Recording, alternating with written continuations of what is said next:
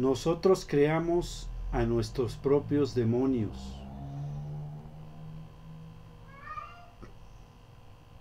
¿Qué tal amigos? Muy buenas lunas. Me da mucho gusto saludarles en esta noche de viernes 18 de marzo ya del año 2022. Esto es Arkham, un lugar para la imaginación, la creatividad y los sueños del hombre. Mi nombre es Uri para todos ustedes y estoy aquí con mi buen amigo Humberto. ¿Cómo estás? ¿Qué pasa, amigo? Bien, bien, gracias. Aquí andamos nuevamente en un programa más. Así es, fíjate que, ¿cómo te fue en la semana? Bien, bien, bien. Ahora sí que estamos bien chacalorados, no manches, todavía no llega el verano y ya se está poniendo bien loco el, El clima, ¿cierto? el clima, no manches. Sí, aquí la verdad es que hemos estado eh, con mucho calor aquí en el centro de México y la verdad es que ha estado un poco insoportable, Ajá. sobre todo en la calle, está haciendo mucho, mucho sol, una temperatura muy alta. Muy bien, pues vamos a presentar a los compañeros que nos van a, estar aquí con nosotros en este día. Y primero que nada, quiero presentar al rey de los cómics, Marvelita, por supuesto. Rodo, ¿cómo estás? Bien, bien, ¿qué tal Uri? Un saludo a todo el auditorio. Pues aquí estamos más para hablar de, del tema interesante, el tema de los cómics, ¿cómo no? Así es, no puede faltar el buen Rodo. También tenemos con nosotros al rey de la oscuridad y de la noche, nuestro vampiro de cabecera, Darius, ¿cómo estás? Muy buenas noches, caballeros. Muy, muy bien y extremadamente feliz de estar nuevamente aquí con todos ustedes y todos los que nos escuchan. Muchísimas gracias, Darius. La verdad es que te agradecemos eh, mucho a ti también. Y por supuesto está también un gustoso de los cómics y muy culto nuestro amigo Dark Knight. ¿Cómo estás? ¿Qué tal, Uri? ¿Cómo están? Humberto, Rodo. Sí, Adiós. dame- Buenas noches. Oigan, pues fíjense que este, vamos a empezar con las efemérides de esta segunda quincena de marzo. Son bastantes, voy a que tratar de irme lo más rápido posible. También con sus comentarios. Un saludo al grupo de efemérides frikis. Este, que les gusta mucho esta sección. También a Dark Knight nos comentaba alguna vez, ¿no? Sí, Que le gustaba mucho las efemérides. Así. Ok, perfecto.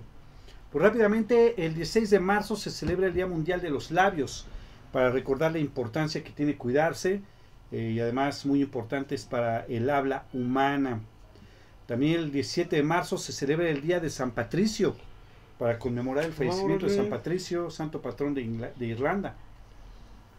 También el 17 de marzo se celebra el Día Mundial del Submarino.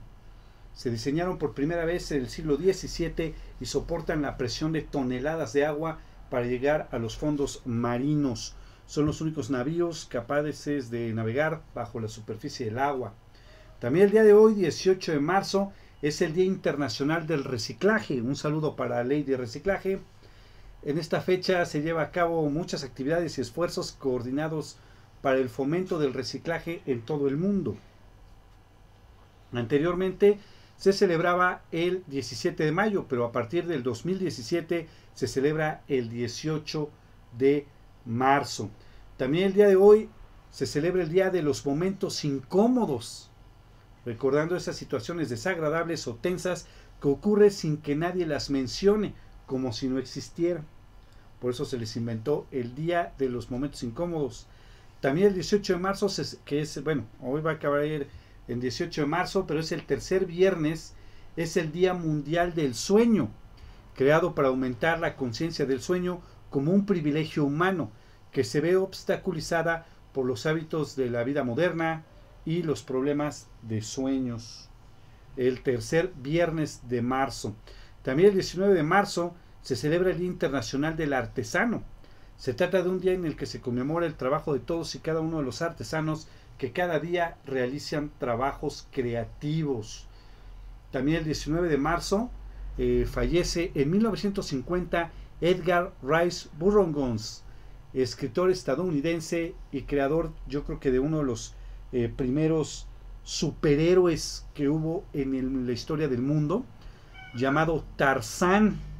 ¿Cómo ves, mi querido Rodo? ¿Tarzán es un superhéroe o no lo es? Pues tal cual como superhéroe no, pero tal vez como héroe sí. Sí, porque no Creo tiene... que. No, como no hablaba con los animales. Bueno, Sí, conozco sí. gente que también habla con los animales. Pero César Millán también habla con los perros y no es superhéroe. entonces- Ah, sí, ¿verdad, César? No, él no habla, él encanta a los perros. Es el, ¿cómo se llama? El chayán de los perros. Es el Chayanne de los perros, claro. Efectivamente. Oye, pues también el 19 de marzo, pero del año 2008, fallece Arthur Charles Clarke, escritor británico de novelas de ciencia ficción. Tal vez su nombre no los eh, les diga mucho, pero estoy seguro que todos aquí conocemos 2001 Odisea del Espacio o 2010 el año en que hicimos contacto. Bueno, pues fueron escritos por Arthur Charles Clarke. Muy bien, pues el tercer sábado de marzo, que en esta ocasión cae el 19, es eh, el Día Nacional del Tequila. De acuerdo con el decreto publicado en el Diario Oficial de la Federación, el plan es continuar promoviendo y darle a este destilado la importancia que se merece a través de un festejo anual, el tercer sábado de marzo, el Día este, del Tequila, el Día Nacional del Tequila. También el 20 de marzo se celebra el Día Internacional de la Felicidad. Fue creado el 12 de julio del año 2012 por la ONU, quien creó este día para reconocer la importancia de la felicidad y del bienestar como aspiraciones universales de los seres humanos. También el 20 de marzo se celebra el Día Mundial de la Narración Oral, que desde hace años viene este, recordando el antiguo arte de narrar de viva voz cuentos, historias, leyendas y mitos. Comenzó a celebrarse en Suecia en el año de 1991. También el 20 de marzo se celebra el Día Mundial sin Carne. Comenzó su celebración en el- año de 1985 y fue propuesto por la FARM, Farm Animal Reform Movement. Ah, ese no hay que celebrarlo. El- Pues pues, vamos ¿cómo? a celebrarlo con unos, este, y el día del tequila, con unas carnes Ah, sí. con tequila, ¿no? Como ven? El 21, ¿no? Ya que se puede. Es el día de la vigilia mundial, digamos, ¿no? Este, el 21 de marzo también, eh, en el año de 1952, se lleva a cabo en Cleveland, Estados Unidos, ni más ni menos que el primer concierto de rock de la historia. Está cumpliendo 70 años el primer concierto de rock de la historia.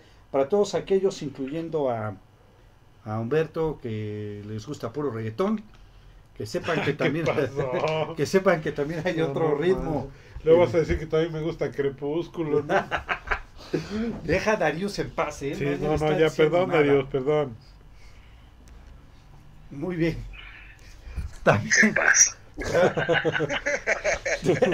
también el 21 de marzo se celebra el Día Mundial de la Poesía para promover la poesía como una manifestación creativa de la diversidad, fomentar la tradición oral de los recitales poéticos, apoyar las pequeñas editoriales, entre otras cosas, recordando el 21 de marzo que es el Día Internacional de la Poesía. También el 21 de marzo se celebra el Día Internacional de los Bosques o el Día del este, Forestal Mundial. Eh, su principal objetivo es crear conciencia en el hombre de la importancia de cuidar y preservar las áreas forestales del planeta. También el 21 de marzo se celebra el Día Mundial de la Marioneta. Felicidades, Rodo. Felicidades, Dark Knight. También conocido como el Día Mundial del Títere. El objetivo es aumentar el conocimiento de la figura de la marioneta o títere en otros ámbitos culturales. Ahora ya no es muy utilizada, pero hubo un- una parte en la historia del mundo, una época en la que el títere y la marioneta eran sumamente importantes en el arte. También el 21 de marzo se celebra, el Día Mundial del Síndrome de Down. Esto es eh, muy curioso porque es 21 del 3, que es un símbolo que recuerda la triplicación del cromosoma 21 llamado síndrome de Down. Es por eso se celebra el 21 de marzo. Y también el 21 de marzo se estrena una película del 2008 que hemos mencionado aquí hasta el cansancio, este, eh, llamada Shooter, dirigida por Masayuki Ah, muy Ochiai, buena, ¿eh? Ajá, muy buena Muy buena, y protagonizada por Joshua Jackson. Sí, lo hemos comentado aquí bastantes veces que eh, es una película de terror bastante buena. No, no tiene versiones en, en otros países, ¿verdad, Dark Knight? No, en Estados Unidos y la coreana, tiene ¿no? una- tiene la, la que es este, tailandesa, que es la original, Ajá. o- y, la de- y la que hicieron en Estados Unidos, no me acuerdo cómo se llama. ¿Cómo se llamó en Estados Unidos? En Estados Unidos sabemos, Están pero entre nosotros. Está entre nosotros. Es, no, pero vean la original tailandesa, Shooter, que está bastante buena, se la recomendamos mucho. Sí. Bueno, pues también el 21 de marzo, pero de 1868, Nemo, el capitán del submarino Nautilus, toma posesión del Polo Sur en 20.000 leguas de viaje submarino de Julio Verne. También el 22 de marzo se celebra el Día Mundial del Agua, esto es- sí es importante. Ah, sí. Sí, el Día Mundial del Agua, el 22 de marzo. También el 22 de marzo de 1832 fallece Johann W. von Goethe, el más representativo e importante escritor alemán. Eh, este señor Johann es eh, para Alemania como Cervantes para España o Shakespeare para Inglaterra. Una de sus mejores obras fue Fausto, justamente. Ya platicamos de eso alguna vez, ¿no? También el 23 de marzo, pero el año de 1839, aparecía por primera vez la expresión OK en un texto impreso. Se trató de un artículo en el diario estadounidense The Boston Morning Post. También el 23 de marzo celebra el Día Mundial de los Cachorros. Saludo para el profe Cachorrín. El profe Cachorrín. no sé, ¿Cuál debe? ¿Cuál debe? Eh, Comenzó a celebrarse en el 2006 y fue una iniciativa de College Page, una experta en mascotas y defensora de los animales, que propuso que este día eh, se podía celebrar la magia y el amor que, incondicional que nos dan las mascotas a los seres humanos. También el 24 de marzo se celebra el Día Mundial de la Tuberculosis, eh, proclamado por la Asamblea General de las Naciones Unidas, fecha que recuerda que en el año de 1882, el 24 de marzo, cuando Roberto Koch anuncia el descubrimiento de la bacteria responsable de la tuberculosis. También el 24 de marzo se celebra el Día Nacional de las Pasas cubiertas de chocolate, introducidas por primera vez en 1927 por Nestlé. Ah, sí. Y desde entonces pues ha quedado popularidad. Un saludo para todos los que les gusta, porque a mí la verdad no me gustan las pasas con chocolate. También el 24 de marzo, pero del año de 1905, fallece ni más ni menos que el señorazo Julio Verne, novelista, novelista francés, eh, considerado junto a, con H.G. Wells uno de los padres de la ciencia ficción. Es el segundo autor más traducido de todos los tiempos, después de la Agatha Christie, digo de Agatha Christie.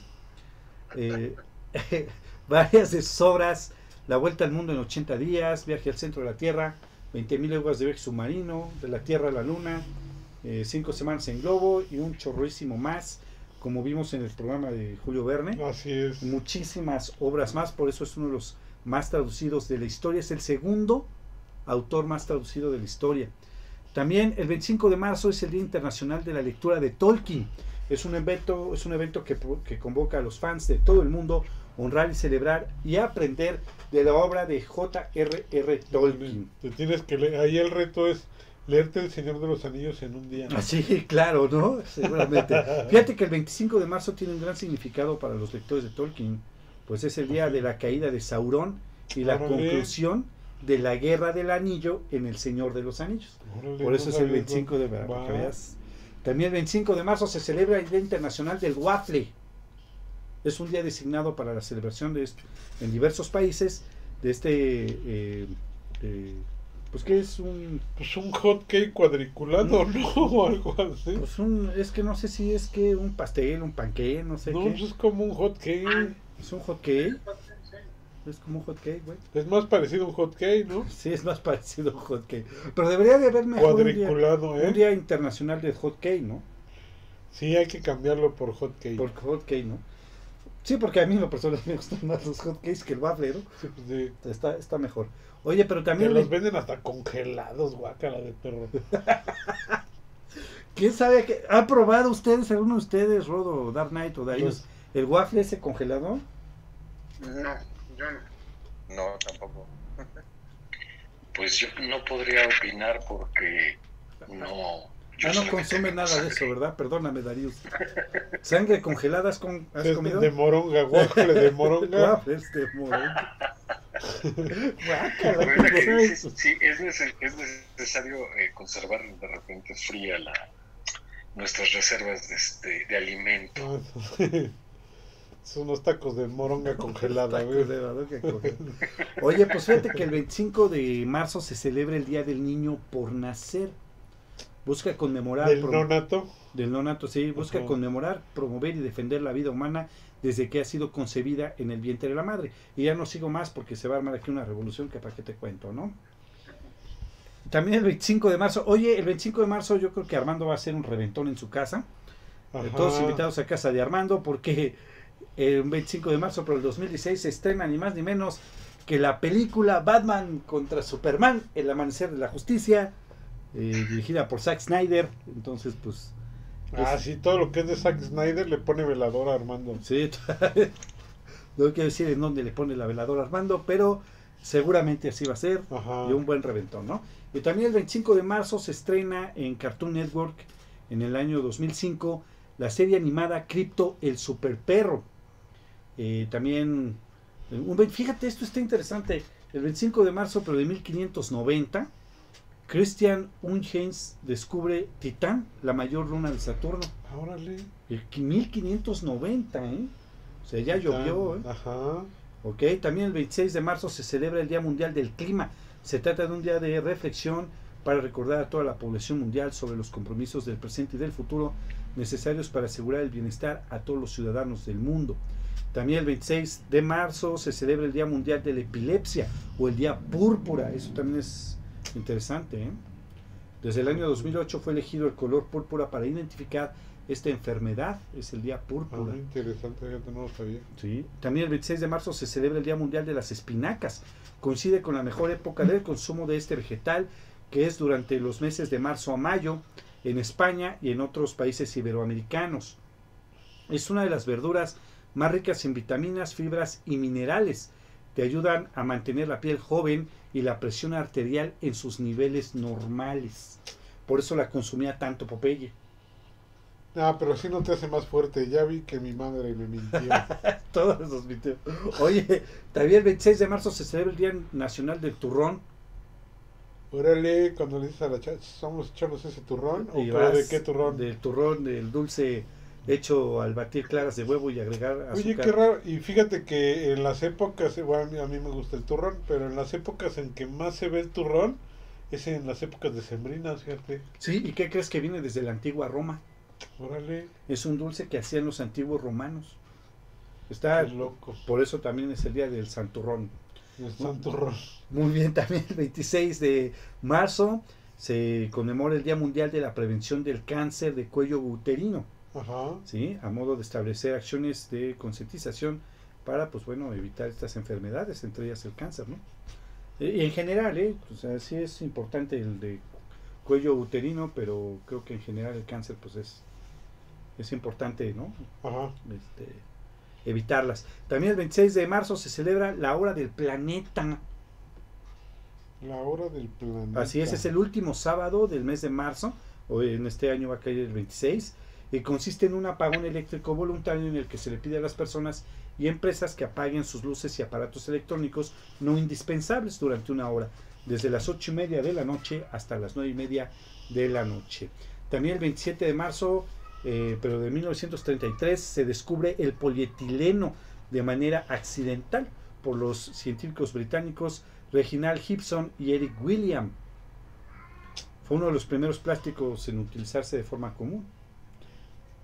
Oye, y quiero mandar un saludo, ya que ya, ya quiero mi media hora de saludo como el rodo, ¿no? Como el rodo. sí. Oye, este, oh, quiero mandar un saludo también a Rodo, este, un saludo a todos mis compañeros de la uni, a todos mis compañeros de- del taller, de teatro, por supuesto, y a todos los actores con el que he compartido escenario, porque el 27 de marzo se celebra el Día Mundial del Teatro, iniciativa creada desde 1961 por el Instituto Internacional de Teatro de la UNESCO.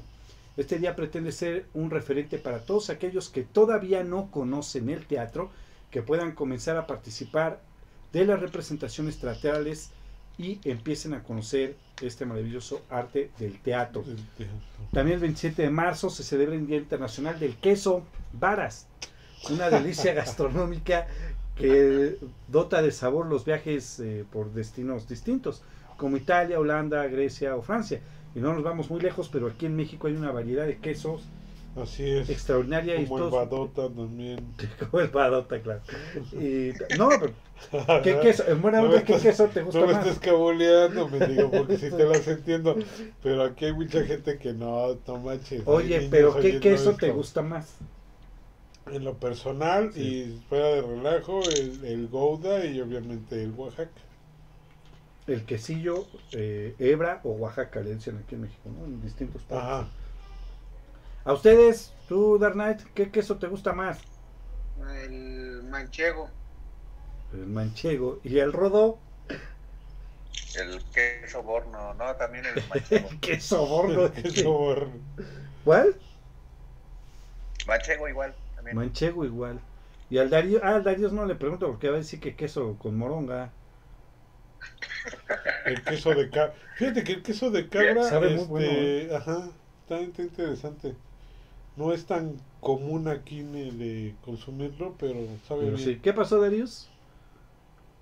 Pues déjame decirte, digo, sí, efectivamente no me alimento de otra cosa que no sea sangre, sin embargo, eh, de repente sí es, he probado y puedo decir que, eh, pues sí, entre, entre el manchego y el, incluso el panela, fíjate, el Panela. panela claro. El panela también es bueno, el doble crema, me gusta mucho. Eh, también el 28 de marzo, pero de 1941 se estrena ni más ni menos que eh, esta situación en blanco y negro llamada Las aventuras del Capitán Marvel, dirigida por John English, eh, William Whitney y protagonizada obviamente por nuestro primer Capitán Marvel de la historia del cine, Tom Taylor.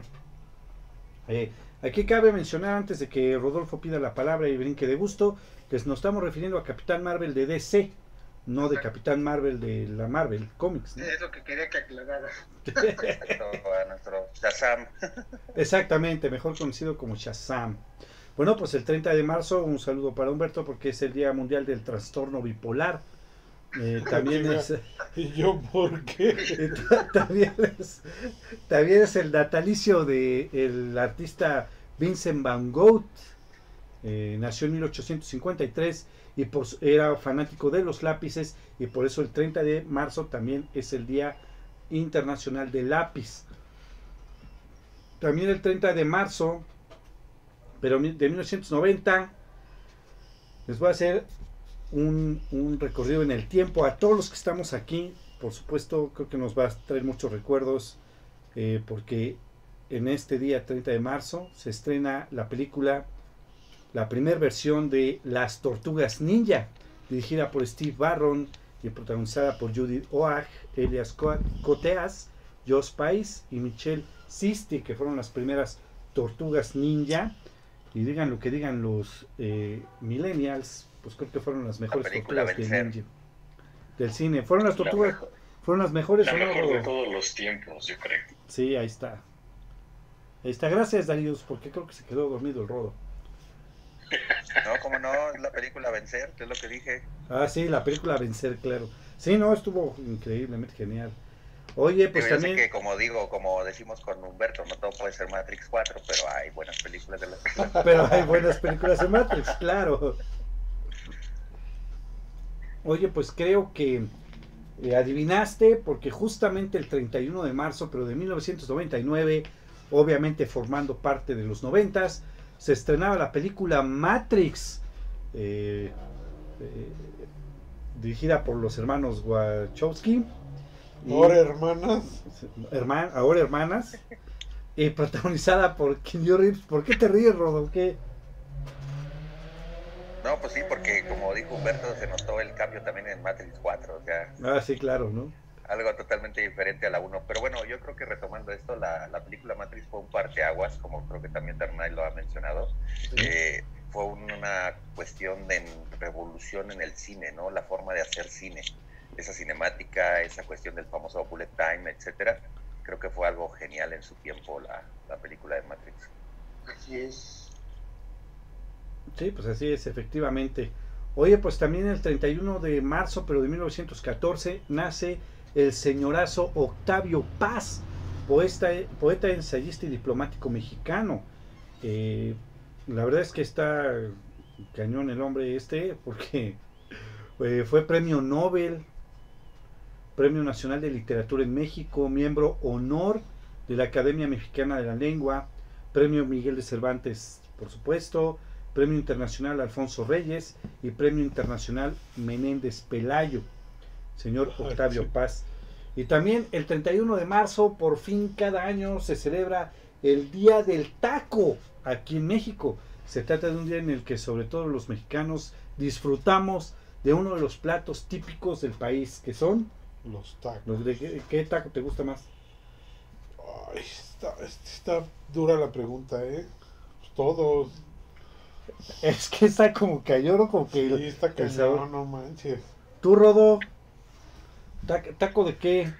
Híjole, también está, di- está difícil, pero yo creo que me quedaría entre los de pastor y los de tripita, ¿eh? Yo creo que Los de tripita, claro. ¿Y tú, Dark Knight? Eh, también los de Pastor y los de Suadero. Los de suadero son buenos, ¿eh? Bueno, el de Darío ya sabemos que es taco de moronga.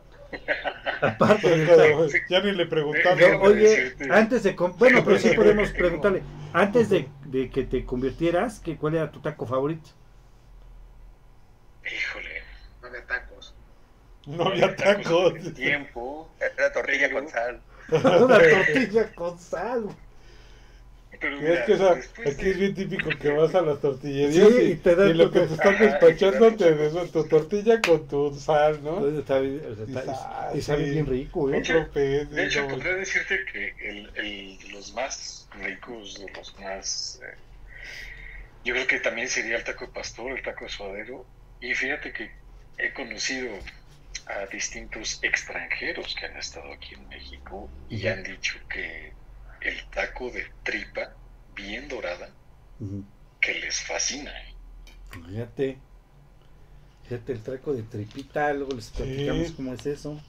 Oye, pues ya para terminar y empezar con este tema que tenemos el día de hoy de dos personajes importantes en el mundo de los cómics, ya fuera de relajo, les voy a mencionar eh, algunos personajes que vieron la luz en el mes de marzo en los cómics. El primero es Firestone, mejor conocido como Relámpago aquí en México. Su nombre real es Romy Raymond y su primera aparición fue en Firestone número 1 de 1978. Sus creadores fueron Jerry Conway y Al Migrom. También el personaje de Starro. Su primera aparición fue en Brave on the Vault, volumen 1, número 28 de 1960. Y sus creadores fueron Gardner Foe y Michael Sekowski. Y por último, bueno, son tres, eh, que son los nuevos dioses. Fue Metrón, Orión y Calibac. Su primera aparición fue Nuevo Dios, Nuevos Dioses, volumen 1, número 1 de 1971. Y su creador fue ni más ni menos que el rey de los cómics, Jack Kirby. Mr. Mr. Jack Jack, Kirby, Kirby, un señorazo.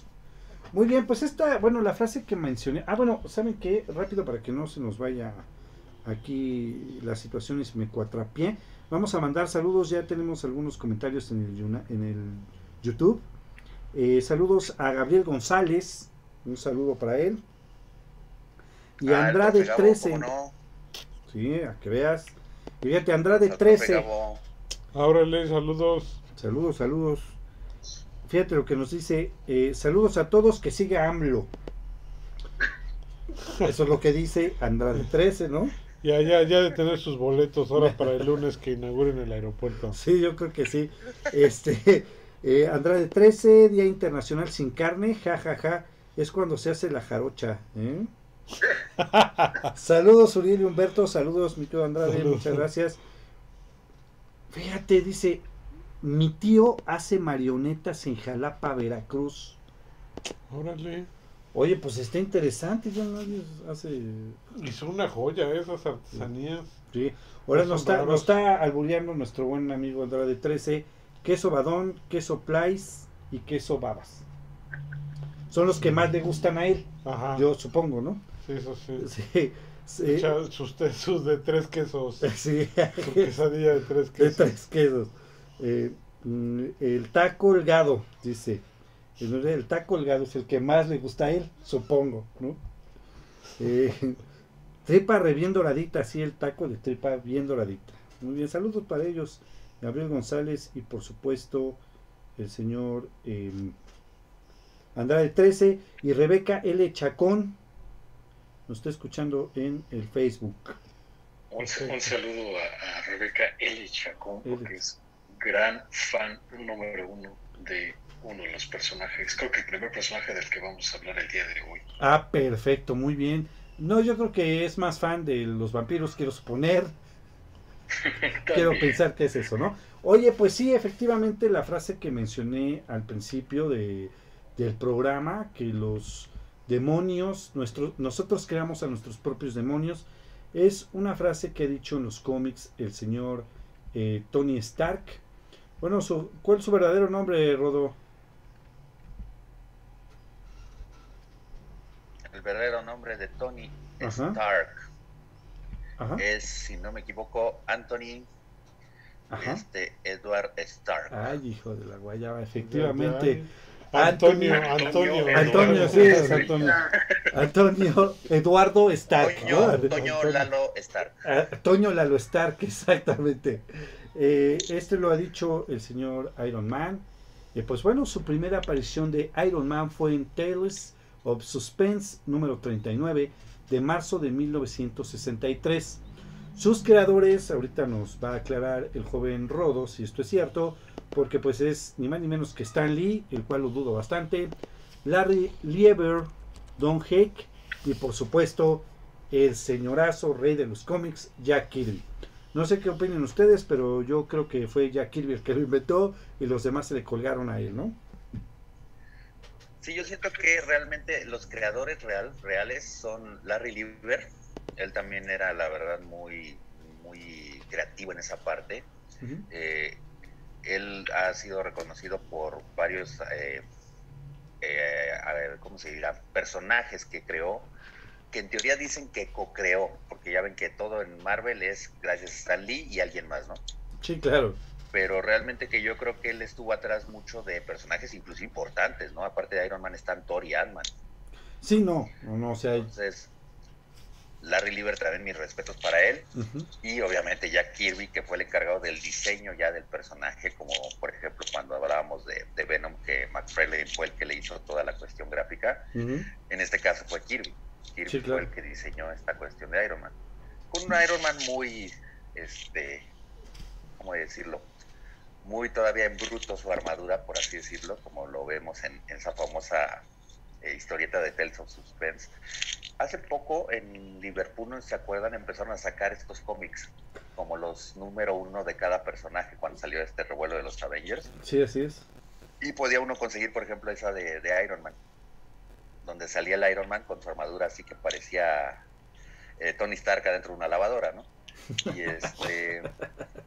Pero bueno, estamos hablando de 1963, ¿no? Sí. Entonces se le da mucho mérito y la verdad la creatividad del personaje eh, de, de, Iron Man, ahorita hablaremos de ella, es muy buena y cierta, de cierta manera la película del 2008, que hemos hablado 20 mil veces que sin ella no tendríamos todo este imperio que tiene Disney, eh, respeta muy de cierta manera la creación del personaje. Sí, así es, fíjate que es una extraordinaria adaptación para el tiempo en, en el que se, se estrenó, por supuesto es una extraordinaria adaptación de, la historia real de Iron Man, porque, corrígeme si me equivoco, bueno, pues es eh, la armadura que conocemos nosotros de Tony Stark, realmente la inventa porque es un marcapasos. O sea, en la película, este, pues la inventa para poder fugarse de donde lo tienen secuestrado. Pues realmente su armadura es un marcapasos para, para su corazón porque está, está, está gravemente enfermo. ¿no? Así es, sí, efectivamente, o sea, es, esa situación sí es muy similar a como plantean la película. La única diferencia es que aquí, por la época en la que se crea el personaje, eh, recordemos que en ese entonces estaba, pero pesado lo de Vietnam. Así es. Entonces, donde ponen, ya ven que aquí ponen que lo secuestran como un grupo árabe y este tipo de cosas, en la original es en Vietnam, Así donde es. es secuestrado Tony Stark. Y es parecido, tiene una situación de un, una catástrofe, un accidente y termina él con piezas de metralla en, la, en el cuerpo uh -huh. y que se van acercando peligrosamente al corazón. y él necesita generar como un reactor magnético, por así decirlo, para frenar de que llegue la metralla a su corazón. Después él decide construir un traje para darle como todavía más fuerza a ese, como tú bien decías hace ratito, marcapasos. Y entonces lo utiliza ya después para escapar, porque también resulta que ahí se encuentra con un este, eh, doctor, un profesor muy famoso de toda esta cuestión de lo de las armaduras y la física y todo este tipo de ondas, y es el que le ayuda a construir el traje más adelante. Así es, correcto. Ese es el Ajá, es un físico. Y aquí también lo, lo, utilizan en la película. Así es. Sí, de hecho es él. De hecho, fíjate que hay varios este, puntos muy interesantes. Por ejemplo, la gente eh, piensa que eh, Tony Stark es ingeniero este, mecánico, ingeniero mecánico. Pero realmente eh, Tony Stark se gradúa eh, a muy temprana edad, ingresa a la universidad a la edad de 15 años y se gradúa creo que a los 18 en ingeniería eléctrica en ese tiempo. Estamos hablando de, los 60 y él se gradúa como ingeniero eléctrico y posteriormente hace unas maestrías en ingeniería física. Y es ya cuando es acá el más chido one intelecto de, de las industrias Stark y es cuando lo, lo capturan. El, el, señor Wong Chu es el que captura Salud. a, a Tony Stark. Así es. Sí, y que bueno, ahí desde, desde ese momento, desde de hecho la creación y concepción de Iron Man, digo, sabemos que Marvel siempre de cierta manera ha seguido al DC, eh, pues vemos una similitud muy fuerte con Batman. Claro. Es un millonario que queda huérfano, porque recordemos que Howard Stark, que es su papá, junto con, creo que es María Stark, la mamá, eh, sufren un accidente que luego más adelante se acuerdan en Civil War, ponen esa escena en la película, y ahí meten ya la cuestión del bomb y todo ese tipo de cosas, ¿no? Pero bueno, sucede algo similar, y entonces él queda muy joven a cargo de las industrias y de todo el consorcio que es las empresas Stark. Entonces, en teoría también es un tipo playboy millonario como lo es Bruce Wayne. Así es. Entonces, de ahí empieza mucho esta cuestión. La única gran diferencia es que Iron Man no tarda mucho en hacer pública su identidad, dando a conocer, como termina de hecho la primera película, que él da a conocer al mundo de que Tony Stark es Iron Man. Sí, así es. Por el mismo como ego. Eso es algo que diferencia mucho a Tony con Bruce, el ego. Yo creo que ese es el principal eh, defecto que tiene Iron Man, pero que a la vez es como algo que te llama la atención del mismo personaje. Claro. Esa presunción que tiene. Y que es algo que, como hemos comentado mucho, le dio en, la, en el clavo la actuación de Robert Downey Jr. Sí, como hemos comentado en varias ocasiones con Rodo y con los demás, creo que el casting de, de Robert Downey Jr. creo que le quedó al centavo al, al este a la imagen de Tony Stark, porque inclusive físicamente, eh, tamaño, estatura y todo, le da un parecido al Tony Stark de, de los cómics.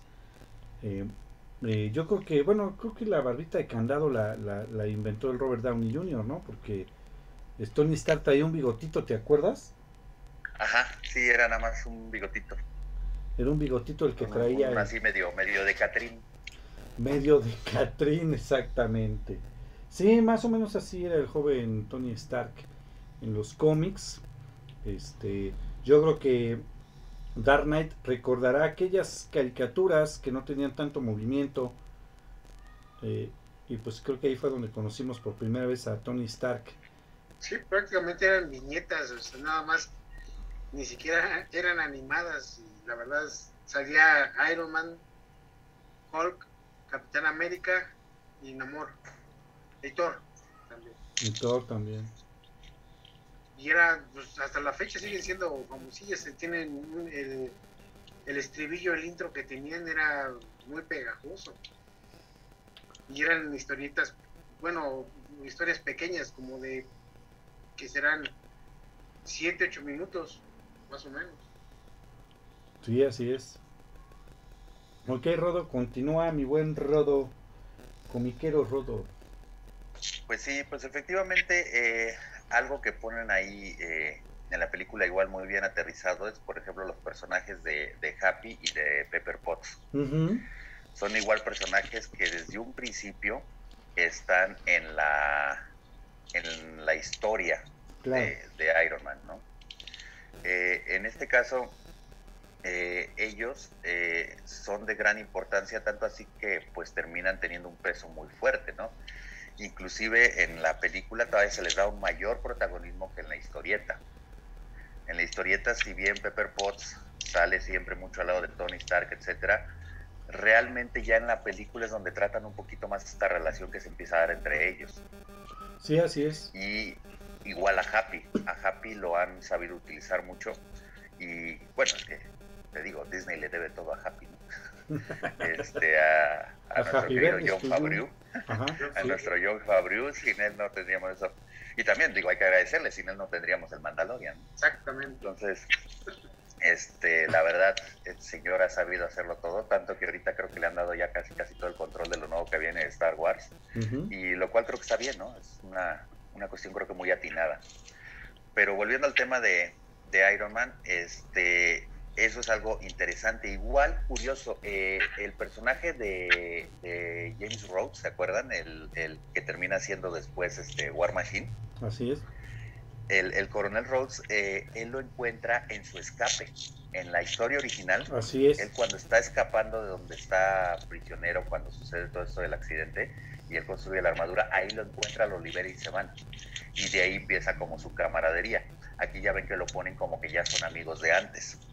Sí. Pero en la historia original, él lo conoce ahí. Ahí es donde conoce a. Sí, cuando está que más adelante va a tener el, el manto de, de War Machine. de War Machine. También fíjate que, por ejemplo, es muy parecido, como tú decías, a Bruce, porque Jarvis en la película es eh, la computadora, como Jarvis. Pero Jarvis es su, Sí, en los cómics es su mayordomo. es su mayordomo, exacto.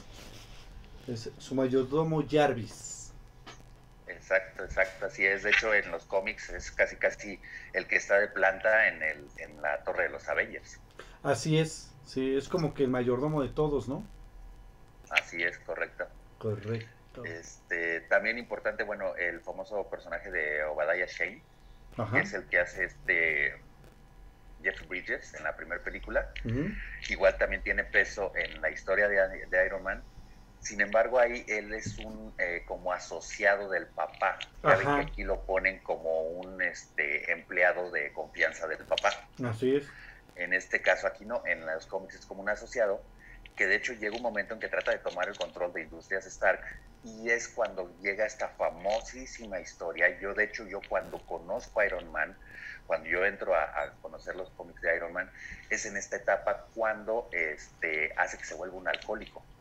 Así es. Cuando Iron Man precisamente tiene esta etapa como muy oscura, donde cae en el alcoholismo y este sendero como de autodestrucción que empieza a tener, ahí es donde yo conocí a Iron Man. Y mucho es porque lo ocasiona este Obadiah para tomar el control de Stark, como para decir que está este, incapacitado como para llevar el control de las industrias. Sí, porque dice que él no es apto, ¿no? Ajá, correcto. Así es. Parecido también a lo que 20 mil veces le han tratado de hacer a Bruce Wayne, ¿no? Pero bueno. Con similitudes Fox, ¿no? curiosas, ¿no? digo, la ventaja es que una mamá era María y la otra Marta, entonces ahí no hay tanto problema. Pero este, Pero casi se parece el nombre, ¿no? pero hasta en eso se parece, ¿no? Sí. La, la diferencia con, con Bruce es que Lucius Fox nunca ha querido este, las empresas. Si es un, si es un empleado muy, muy leal, ¿no?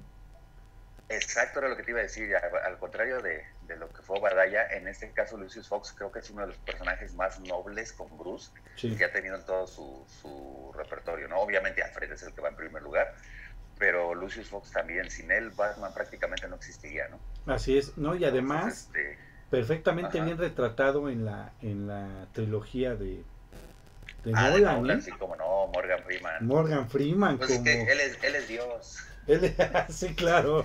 Él es Dios. Así como nosotros acá en la escuela tenemos a nuestro Dios, el profe Martín, nuestro Dios Martín. Hola, ya ejemplo, estás. un- también un saludo a, a Rodrigo Morales, hijo del profe Martín. Él sería como un semidios, supongo, que nos está escuchando. Este Rodrigo, un saludo a Rodrigo, también seguidor, muy seguidor de los cómics. ¿Qué sería Odín y Nos Thor o estamos- cómo? Ando escuchando por acá. Yo creo algo así, ¿no? Pero este, pero sí, efectivamente, Morgan Freeman, pues es un, un personaje que igual le quedó, yo creo que muy bien atinado el casting, ¿no? Así De- es, de exactamente. No, y además la historia bien. Fíjate que haciendo un, un paréntesis, este, también se me hace muy, muy interesante la historia como historia de personaje de Thor, porque ha tenido muchos cambios, ¿eh? Ahora es un semidios, anteriormente era un ente. Thor, dios del rayo. Ya hablaremos en, en algún programa de Es Thor. su programa de Thor, porque ahorita inclusive ya es Dios de Asgard. Ya es dios de Asgard, ajá. Pero anteriormente ya, era un ya tiene el ente. puesto que tenía Odín. Ajá. Así es. Anteriormente era un ente que se apropiaba de un alma noble, ¿no? Y le, y le daba los una poderes de... donde Donald Blake es Thor. Así es, exactamente. Exactamente. Muy bien, continúa De hecho, con creo que, en la de, creo que en la de Infinity War, haciendo paréntesis, creo que en la de Infinity War es Donald Blake el Thor de ese momento. No Cuando es estaba en ese momento, sí creo que sí. Ajá, según yo no es Odinson, es Donald Blake el, el Thor en Donald ese, Blake, en ese sí, tiempo ¿no? de la, del guante del infinito. Sí, exacto. ¿no? Y además le da el poder del, del millón. de- Muy bien.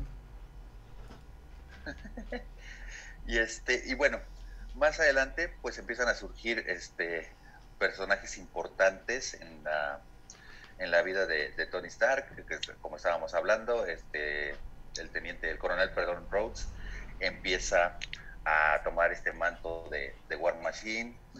Tenemos que, recordemos, Tony Stark es uno de los miembros originales del equipo de los Avengers. La alineación original, recordemos, era Iron Man, Capitán América, eh, Hulk, Thor y Wasp. Wasp y Hawkeye. A ver, no, estés influenciado por el universo cinematográfico de Marvel. No, no, no, No, no, no, porque Recuérdate que no lo- está, el pri- este, Los primeros Avengers, ajá, no estaba el Capitán América y estaba Namor. Porque ellos ya conformados Ah, como, Namor, como Avengers encuentran al Capitán América. Pero ya conformados como Avengers. Llegan los Avengers y encuentran al Capitán América y ya lo, lo resucitan. No lo resucitan, ¿verdad? Estaba congelado. Le dan calorcito para que. Tenía calorcito, exacto. Le dan calorcito para que Sí, se creo adapte. que, creo que también vieron el episodio de los Caballeros del Zodiaco y aplicaron la de Sean. Ah, la de Sean, claro, sí, sí, claro. Y este, y ya inclusive se vuelve posteriormente el líder de los Vengadores, el Capitán América. O sea, también tiene una historia que no tiene como un- pues demasiado que ver con el universo cinematográfico, pero la verdad está padre es su historia. Sí, digo, también, exacto, es, es, es padre la historia. También recordemos que en ese momento, eh, ¿se acuerdan que Capitán América fue creado antes, pero no era propiedad Marvel, por así decirlo? No, por eso se le inventa Entonces, la historia que se congela. Eh, exactamente. Por eso todavía no lo podían poner como por cuestión de derechos en la alineación original. Exacto. Entonces, Ay, Rodo, no ahora sí ya te pusiste a estudiar. Pues sí, es que algo tenía que hacer. Es que no, algo pues, tenía que hacer, Entonces, dice. No, no, no, ya. Ok, continúa. si no voy a vivir de pura, este, ¿cómo se llama? Puros likes, si no necesito ya monetizar. hombre. Por eso ya ponte las pilas. Pues, estamos en, en espera de que tú ya crezcas como, como comiquero mexicano. Sí, ¿verdad? Debería ser este AMLO contra los conservadores, man. Hablo con. ya ves que dice Andrade 13 que dice que siga AMLO. Que siga AMLO, pero como tres metros bajo tierra, ¿no? Pero bueno. Entonces, es- entonces eh, volviendo al tema de, de Iron Man, ¿Sí? después ha tenido ya muchas eh, como adaptaciones o modernizaciones de su historia, pues para hacerlo ya más atractivo hacia las nuevas generaciones, ¿no? Claro. Eh, uno de los, de los cambios que tenemos, por ejemplo, es esta cuestión de, para empezar, las armaduras. Hablábamos de la primera armadura que les digo que parecía así como el boiler. Si no era tanto lavadora, era como El boiler. Sí, más que boiler lavadora parecía boiler, estoy de acuerdo. Exacto, era como su super boiler acá. que en este caso ya que aquí en las películas le ponen como el Mark, ¿no? Y entonces Ah, Mark sí. 1, Mark 20 y así, ¿no? Pues fíjate que Entonces, déjame decirte que- que... también en eso se la rifaron. Porque a pesar de que se ve una armadura como muy actual, sí le da un parecido a la, a la primera armadura de Iron Man en los Sí, cómics. sí, ¿eh? al boilercito. ajá. Sí, sí, sí, Órale. estuvo, sí estuvo chido. Sí, Oye, y oye, entonces, Rodo, por ejemplo, eso disculpa, es algo que pasa. Disculpa, Rodo. Ajá. Tengo una, un- una, una pregunta curiosa. ¿Por qué, ah, respecto a lo de las armaduras que mencionas? Digo, si bien es cierto, la primera, primera armadura sí parecía efectivamente muy pero ¿por qué los colores tan chillantes? Sí, digo, hablando, hablando de los, de los cómics en particular. o sea. Ajá. Recordemos que antes, por ejemplo, esto de, de- de los colores chillantes era por las famosas tramas que se utilizaban.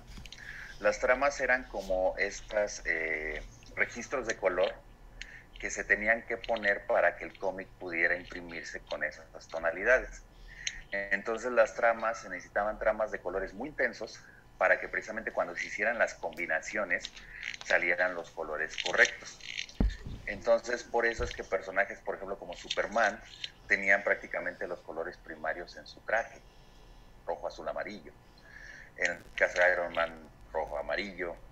Por ejemplo, Hulk, si bien tiene el verde que no es un color eh, primario, pues es un color que se forma de manera muy sencilla con la unión del amarillo y el azul. Tanto así que recordemos que está el famoso error, ¿se acuerdan de Hulk? Sí, de hecho lo que te iba a decir Era- es que Era gris, ¿no? eh, sí, el, el- el Hulk original es gris. Era gris, sí. Y por un error de impresión, como dice Rodo, salió un- una vez verde y le gustó más a la gente, creo, ¿no? Exacto, de ahí les llamó más la atención, inclusive a, a Stan Lee y eh, Jack Kirby. Y entonces dicen, pues sabes qué, vamos a dejarlo verde, ¿no? Y tanto así se volvió cultura popular que aquí en México se le decía el hombre El verde. hombre verde. El hombre verde, sí. No, y aparte Entonces, se le cambia el- la situación porque cuando Bruce, Bruce Banner se convierte en Hulk, se hace verde. Pero cuando Hulk está extremadamente súper, súper enojadísimo, es decir, su, su mayor poder, se convierte en el, en el, en el Hulk gris. Ah, sí, yo pensé que era el rojo. No, se hace más grande y se convierte en, en un Hulk gris. No, y espérate que ya viene el Hulk negro. Y ya viene el Hulk no nada que ver con cuestión de... de cuestión Órale, de- no ¿cómo se sean racistas. No, de- al contrario. No, exacto, acá. nada que ver con eso de, de esa cuestión de inclusión, eso, no, no, no, para nada. Que sean peyorativos se está manejando historia que ya, Peyorativo. que ya hablaremos de, de su momento en el aniversario de, de Hulk y de Thor que cumplen este año, Sí. 60 añotes de vida. Eh, el Hulk negro supone que ya realmente es como la verdadera encarnación de la furia, que siempre ha estado oculta. O sea, él ya le puede dar la en la torre de tonalidad, ¿no? Superman. De ¿o gris ya no? se va a ir a negro. Pues no sé si tanto a Superman, pero precisamente se, van a aventar- se va a aventar un tiro con Thor. Pero precisamente se va a aventar un tiro con el Thor Dios. Con el Thor Dios. Ah, mira. Y con el Thor, eh, que van a decir, bueno, es que Thor ya era un dios. Sí, pero ahora tiene los poderes de Odín. De Odín. Y ahora lo que está pasando en la saga es que inclusive ya hizo que Mjolnir sea el Mjolnir, por así decirlo, definitivo. Ah, ya el Ultimate, el Ultimate Mjolnir, si lo quieren ver así. va, Entonces un está. Thor que va a estar super power Contra un Hulk que también va a estar super power, ¿no? Con los dos Dicen que va a super estar pagos. Bueno, el, el tiro, dicen que ahora para abril-mayo va, va a venir ese tiro entre ellos dos. Un tirito, se van a echar un tirito. Ajá. Y haciendo referencia nada más a lo que comentaba Humber, el Hulk rojo es el famoso eh, coronel este, Rose. ¿cómo se llama? Ross, el general, perdón, El general, Ross, ajá. que es el suegro de Bruce Banner. Sí, es el papá de Ross. Betty. Y él, en un afán de querer frenar a Banner, se inyecta también esta cuestión de lo de la onda gamma y entonces se convierte en el Hulk rojo. Que esperemos algún día verlo en el cine. Yo la verdad me encantaría ver ese Hulk rojo en el cine. Eh, creo que va a ser un poco difícil porque acuérdate que acaba de morir eh, precisamente el que el que el que hacía el Capitán Ross en el, en el cine. William Hurt acaba de fallecer apenas ayer o. Entonces, Pero no te que preocupes, que lo mismo con, con Carrie Fisher y la vimos, pasó lo mismo. Ah, sí, claro. Este, eso sí. ¿Cómo se llamaba este actor? Ahorita se me fue el nombre. El que hacía a, a el almirante de Darth Vader, el que controlaba a Darth Vader en un principio la estrella de la muerte. Ay, Cierto, fue el me nombre del almirante. Ya sé de quién hablas. Este, ah, que en las primeras películas de Drácula siempre este Christopher Lee era Drácula, Peter Cushing y Peter Cushing era Van Helsing. Peter Cushing, Es él pues estaba muerto y salió nuevamente como ah, pues, Tarkin, el general, el almirante Tarkin, el Moff Tarkin. Bueno, pues quién sabe si quieren hacerlo con el CGI, no sé. va a ser un Con el poquito- Yo CGI. creo que puede sí, igual ser. se puede, se puede. ¿O lo van a cambiar? Pero bueno, ese era el Hall rojo. Sí, o lo van a cambiar, digo, a Hall cuántas veces no lo han cambiado, ¿no? Lo hemos visto con Eric Bana, lo vimos con Sí. Edward este, Norton. Edward Norton, ahora con este Mar Rúfalo, antes lo vimos con nuestro querido Lu Ferriño, Ah, sí, hasta Lu con César. Costa, mano, hasta con César Costa. Con Chabelo. Más bien con Chabelo que se ponía, o, o ya de plano con, ¿Cómo se llama este actor que sí le da un parecido con a Lu Alejandro Ferriño? Suárez también, ¿Qué pasó, Uriel? con Alejandro. ¿Cómo se llama este actor que sí le daba un parecido? Porque primero lo hacía Chabelo Ajá, y después este actor que medio le daba un parecido al... Ajá, sí que sí, sí se parecía más a Lu Ferriño. Ah, no me acuerdo cómo se llama. Ok. Sí, yo tampoco me acuerdo, pero sí era el, el que salía en la carabina de Ambrosio. Pero bueno, regresando a la parte de, de Iron Man, pues bueno, decíamos que esta cuestión de las armaduras, ¿no? Cómo las han ido este, actualizando. Sí. Eh, tanto así que, por ejemplo, eh, recordemos la primera armadura de Iron Man, inclusive se le veían los ojos a través de la, de la careta o de la máscara. Sí, Se veían los ojos ¿no? de Tony Stark. Ahora ya después le hicieron ya una cuestión más modernona, donde ya era como una máscara muy parecida a la que vemos en la película, donde tenía como un display la misma máscara. Yo nunca he entendido cómo no se queda ciego de ver tantas cosas pegadas aquí en la cara. Pero bueno, Está como raro eso, ¿no? cine, ¿no? sí, exactamente. O sea, yo no sé cómo le hace para ver todo aquí pegado en la cara, ¿no? Pero bueno, es la magia del cine. Eh, también, Este, obviamente, Deja empiezan a cambiar eso, el ¿cómo se distraerá, no? O sea, sí, porque Es- está viendo 20 mil cosas y aparte está viendo lo que está haciendo. Ajá, O sea, correcto. no está luchando, aventando y todavía acá y aumenta la, la potencia no sé cuánto. Ya, y sí, ya te escuché, ahorita voy para allá. Y yo así, de, no manches, yo no Ah, puedo hacer cosas. También lo podemos- dos eso pizzas, sí, ajá. Eso también lo podemos ver con los, no sé, con los scooters de, de- de los rastreadores, ¿no? En Dragon Ball. Y ellos nada más es uno, ¿no? Ah, bueno, sí, ¿verdad? Pero es que ellos son super cebollines. Exacto, ellos ya son dioses, ¿se acuerdan? Esos ya son dioses. Y este, y bueno, por ejemplo, algo que también fue muy clásico, muy notorio, fue cómo fue cambiando el aspecto de la cara de la máscara. Sí, Eh, antes se acuerdan que traía inclusive como la parte muy notoria de, de lo que era la boca. Traía como unas rendijitas, la que era como de boiler, por ejemplo. sí, sí. Y ya después nada más se le fue haciendo como muy sutil esta parte de como la boca. Hasta que llegó un momento en que prácticamente ya no tenía boca la, la cara de, o la máscara de Iron Man. Y también la cuestión del famoso eh, reactor que tiene en el centro.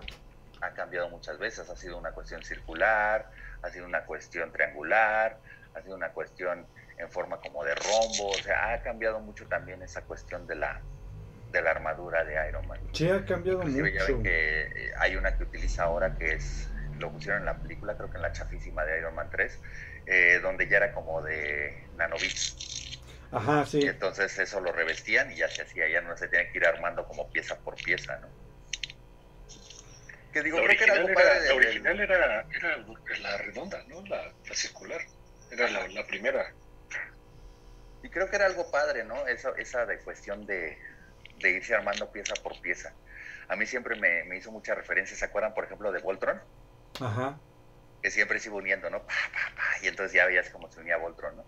Yo creo que eh, Iron Man era muy parecido, ¿no? El ir viendo cómo se va armando, este, está, está padre.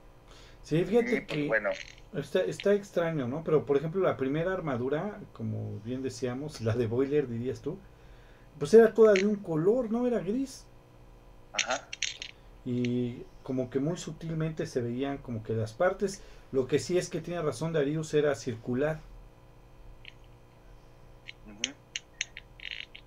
Y el reactor era circular. inclusive hubo un tiempo en los 90, tus queridos 90, Rodo, Es lo donde mejor de la vida.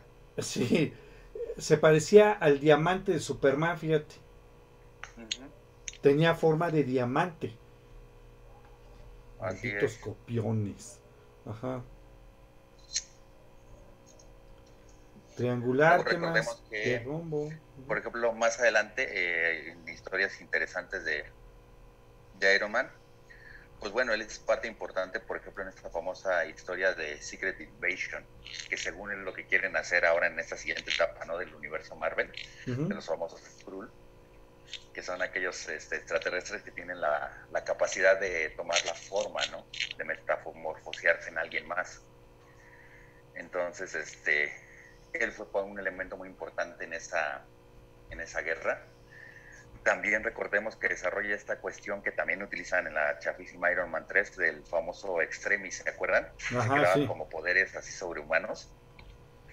Pero aquí lo que provoca es que provoca eh, la historia del, del Dark Reign. ¿Se acuerdan cuando salen los Dark Avengers? Ajá. Los que controla este Norman Osborn. Norman Osborn Y ahí Norman Osborn trae la armadura de Iron Patriot. de Iron Peck, exactamente.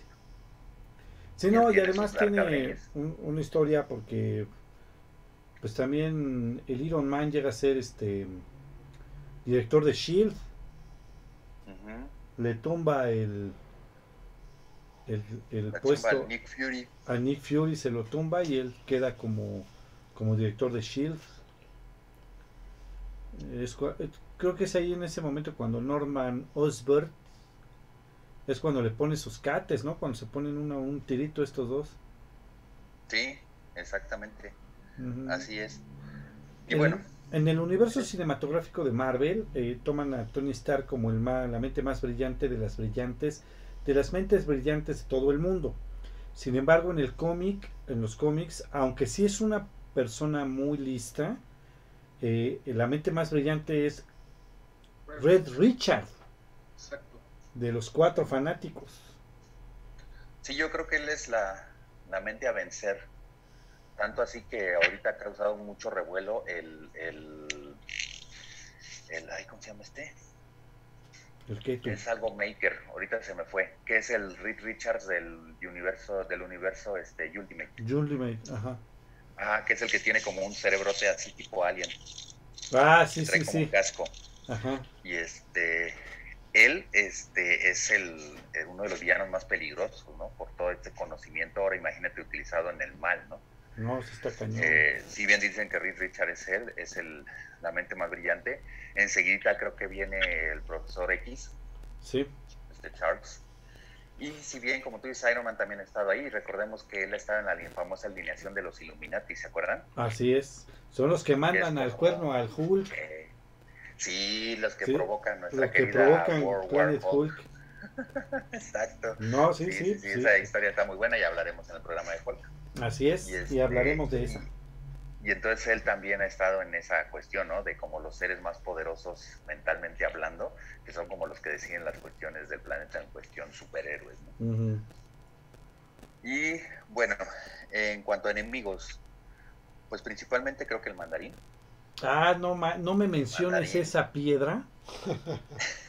Porque tu mandarín de Iron Man mejor 3. mandarín es la versión de Iron Man 3 con el actorucho todo chafa, pero, este, y, y repito, actorucho todo chafa en el sentido de la historia, porque Mm. en el sentido de quien eligieron en el casting, Ben Kingsley, igual, yo lo vi y dije, sí, este es el mandarín.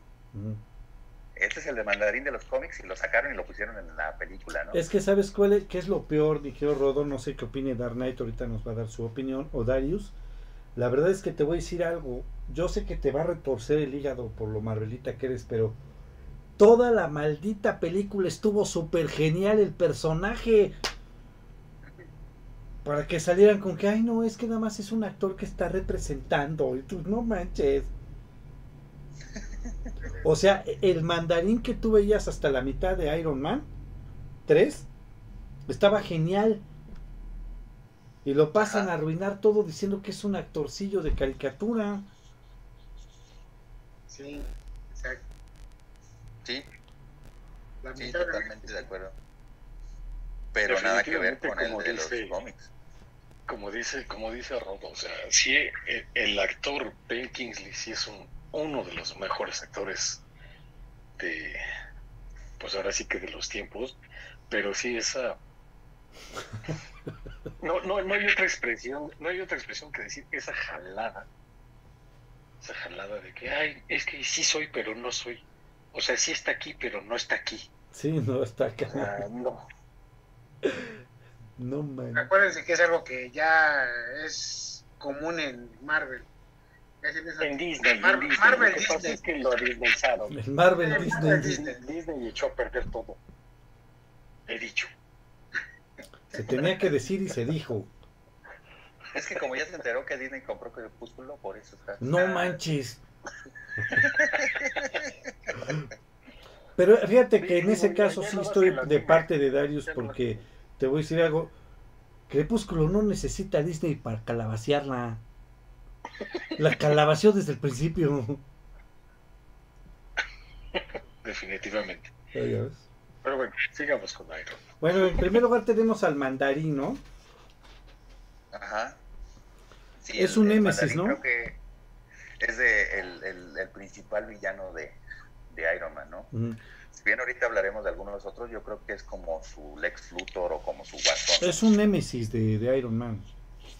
Así es. Este, tiene poderes de 10 anillos, ¿no? Que tiene. Correcto.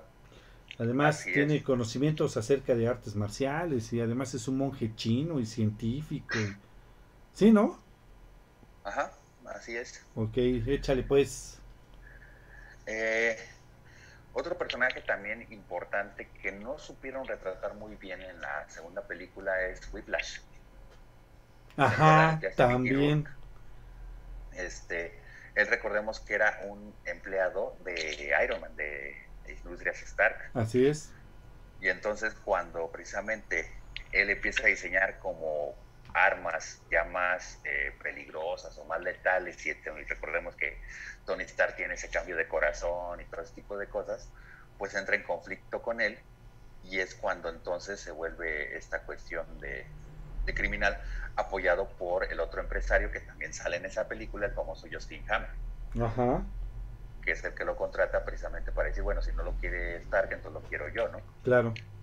Y entonces de ahí se genera este personaje que desafortunadamente pues no lo retratan muy bien en la película porque no le dan como mucho tiempo de desarrollo a su personaje. Sí, pues salió muy poco tiempo.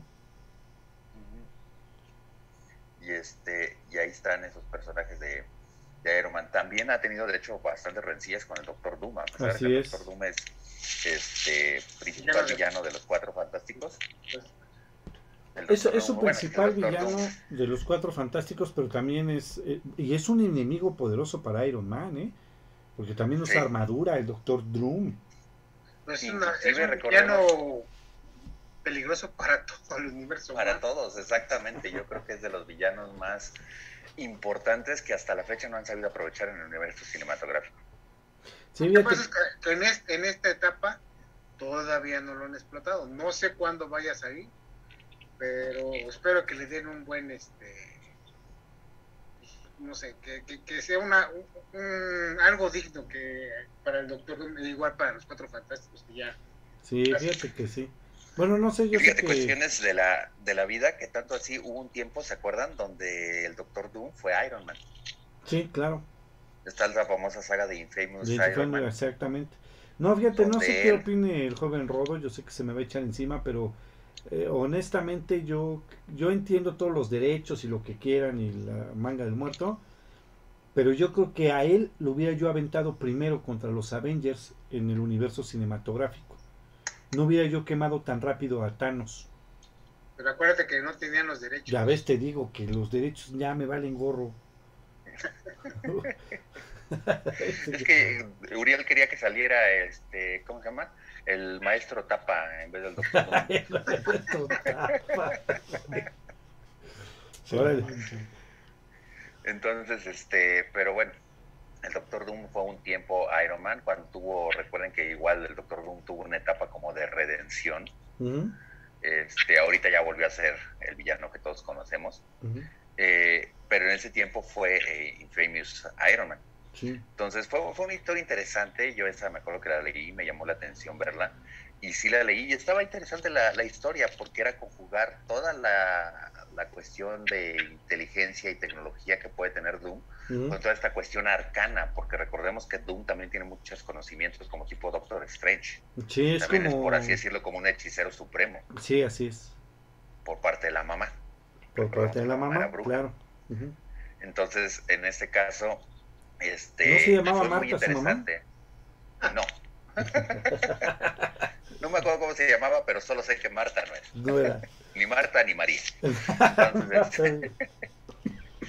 entonces este, eh, el, el Doctor Doom fue una saga importante y también antes de, de- de terminar con Iron Man, creo que algo que está causando mucho revuelo y que probablemente va a salir en esta Doctor Strange 2 es la famosa parte y saga de Superior Iron Man, Así es. cuando es este Tony Stark con el famoso ego super ultra mega Manchado. explotado. Ajá, mucho por esta cuestión de los remanentes del famoso Extremis, recordemos. Sí, hijos. Y entonces ahí- ahí es donde ya es el ego a todo lo que da y entonces dice, no, pues yo soy el, el superior, ¿no? Ya no solo soy Iron Man, soy el Iron Man superior, ¿no? Sí, Y es sí. este Iron Man que trae la armadura eh, metalizada, que es como una armadura plateada. Así es. Sí, sí, que es Es donde este- llamas. Este Iron Man, que de hecho no utiliza máscara, Ujú. Sí, no. él no trae la, la careta. La careta de la, de la. Ajá. ¿Qué es lo que todos conocemos en su armadura? No la trae. Todo el mundo Ajá, que ve a por ahí Tony la, la gente se está emocionando de que probablemente Tom Cruise salga ahí como nuestro superior Iron Man. Ay, Pues mira, no se me hace mala la idea, pero yo creo que ya está medio rucaldo, ¿no? Bueno, es que Tony Stark ya es grande también. No me digas que Robert Downey Jr. tiene 5 años, entonces... No tiene 10. este, Todavía le alcanza. Mira, la ventaja que tiene Tom Cruise es que si bien ya se ve grande, se sigue viendo chavo.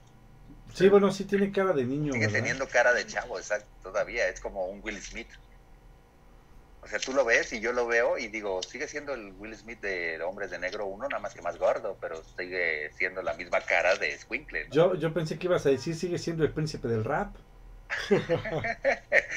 es que ya no está instalado en la fiaca. Ahorita ya, ya. Fíjate que sí, bueno, hay muchos cambios. Este, lo que sí voy a decir ahorita es que en los cómics vemos a un eh, a un Tony Stark más humano, no bueno, como más humanizado, ¿no?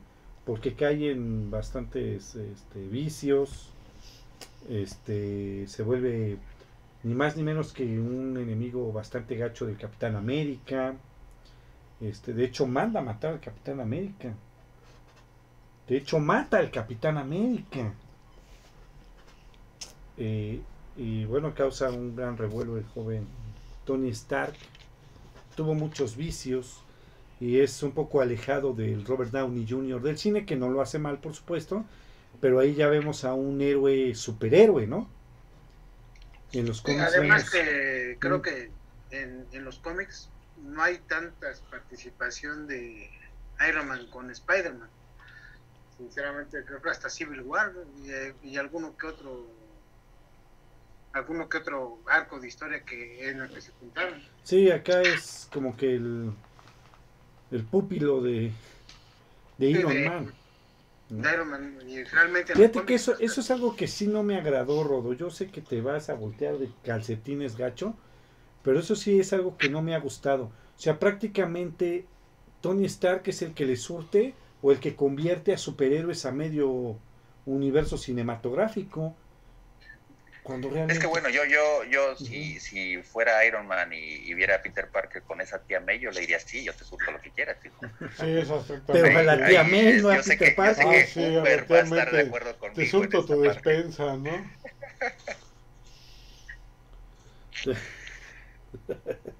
Por cierto, se llama Cynthia Bondum, la mamá de... Ah, Cynthia Von Doom. Sí, la de la mamá del Doctor Doom. Y este y bueno, en este caso Iron Man, eh, ya nada más para cerrar su, su participación en este programa, creo que pues a él le debe todo el universo Marvel. Sí, claro. O sea, fuera de, de cotorreo, ya hablando en serio, creo que si no saca John Favreau en el 2008 esa película de Iron Man, eh, con muy pocas esperanzas, recordemos que si bien Iron Man es un personaje importantísimo en Marvel, lo acabamos de decir, es miembro fundador de los Avengers, no tenía la fuerza de un Spider-Man, de un Hulk, No. de un este, Capitán América, no tenía tanta popularidad, ¿no? Y John Favreau se va por ese personaje, pero se va con una historia y con un casting a la que le apuesta todo.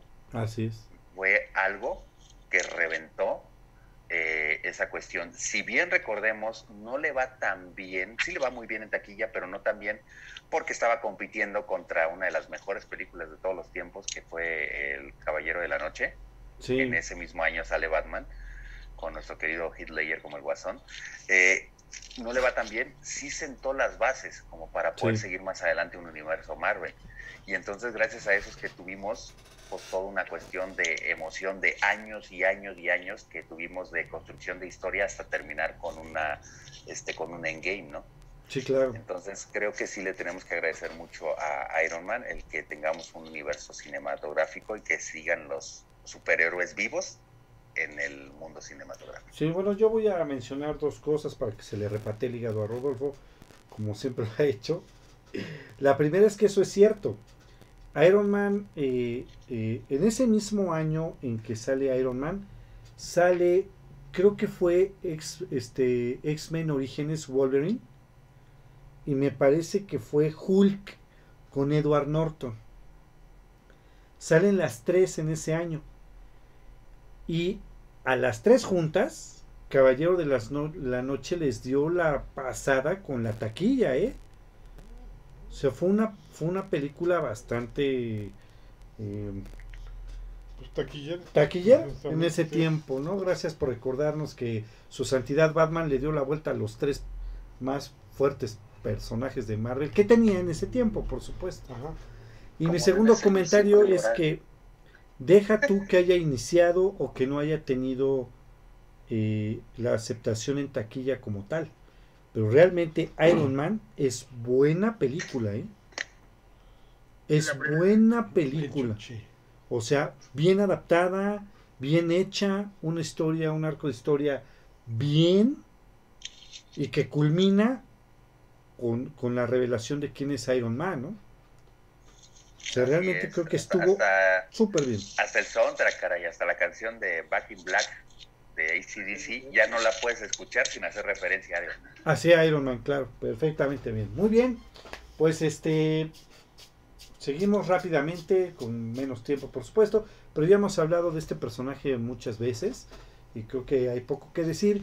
Lo que yo quiero empezar diciendo de este personaje es que es dueño, yo creo que de la, la, las- la frase más famosa de todos los cómics. Todo el mundo este, ubica a este personaje. Ah, sí, cómo no. ¿no? Por esa frase, ¿no? Que es a un gran poder lo acompaña una gran responsabilidad. El hombre araña, que su primera No, aparición del tiro Ben. le fue el tío Bane el que se la dijo. El tío Bane el que se la dijo a Peter Parker. Eh, el hombre araña, su primera aparición fue en Amazing Fantasy número 15 del 10 de agosto de 1962 y fue creado por el dios de Rodolfo Stan Lee y Steve Ditko.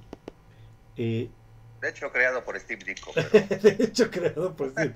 pero Stan Lee le dijo, si no me das la mitad del personaje, no sale tu historia. Sí, qué gacho, ¿no? Este año cumple 60 años precisamente Spider-Man. Así es, está cumpliendo 60 años el personaje de Spider-Man. Sé, pues, se ve más joven en las películas. Sí, ¿eh? pues, súper bueno, sí, efectivamente. Ahorita ya no se ven tan jóvenes. Y quiero empezar diciendo tres cosas para que se le revuelva el estómago a Rodolfo una vez más. Y la primera es que el hombre araña es algo que no hemos mencionado mucho, pero el hombre araña cuando sale viene a romper con el estereotipo perfectamente marcado por los superhéroes. Fue un, un personaje que llamó tanto la atención, sobre todo en los cómics porque se de los jóvenes, porque se identificaban con el personaje, un joven sin dinero, verdaderamente tirado a la calle, que sufría económicamente, cosa que ningún superhéroe, casi ningún superhéroe sufría, porque si no eran millonarios, por lo menos tenían un trabajo que les daba para todo, Ajá. este, eh, a pesar de que tenía 16 años cuando se adquiere los poderes de Spider-Man, Peter Parker nunca se puso el boy o el, diminutivo, ¿no? Nu- Nunca fue Spider-Boy, siempre fue Spider-Man y fue algo que también llamó mucho la atención de los, de los lectores. Fue un superhéroe, uno de los superhéroes iniciales que no usó capa, las capas eran muy, muy de los superhéroes de ese tiempo, pocos eran los personajes que no usaban capa, y, y Spider-Man llega con un, con un, este, con un diseño sin capa, y aparte le costaba, le costaba terminar, este, acabar con sus enemigos, Después le ponían una zarandiza tremenda cada vez que luchaba contra cualquier enemigo, cosa que realmente los superhéroes casi no pasaba. Superman llegaba, tronaba los dedos y a cualquiera vencía. Y en cambio, este, el hombre araña, eh, la primera vez, Rodolfo, que luchó contra Reino, le rompió creo que no sé cuántas costillas, acabó verdaderamente tirado a la calle, lo detuvo, pero le costó bastante, bastante trabajo. Este, al, hombre araña. Y por último, quiero mencionar antes de que me lo gane Rodolfo, es que el éxito de el hombre araña sin regreso a casa no se debe al hombre araña del, de, de Disney, se debe a los dos hombres arañas anteriores que no tenían nada que ver con Disney. Realmente fue yo creo que el éxito, pero fue buena película y está muy buena. Si no la han visto, veanla por favor. Así que ahora sí, arráncate, mi querido Rodo. Después, ya fuiste después del. Tómate un. Un neomoprazol, homeoprazol, una, un diclofenaco después del dolor de estómago que te acaba de dar. No, pues mira, Spider-Man, ¿qué decir, no? Creo que Spider-Man es el superhéroe insignia de Marvel, ¿no? Así, como Batman se ha convertido en el superhéroe insignia de DC, eh, Spider-Man es lo mismo en Marvel, ¿no? creo que es el superhéroe favorito de muchos en cuestión de Marvel. Yo me incluyo. Este es, es un personaje que, como tú bien dices, ¿no? Para empezar, tenía esa ventaja de no ser un tipo endiosado, que todo lo tenía y todo le salía bien. Al contrario, ahí se desarrolló la famosa cuestión de la suerte de Parker, ¿no? Siempre le pasaba todo en el peor momento. Un saludo a nuestro querido Adri Romero. Darío se entenderá a qué me refiero. Siempre le pasaba todo, pero de alguna manera se salvaba le pasaban las peores cosas, pero de alguna manera salía avante, ¿no?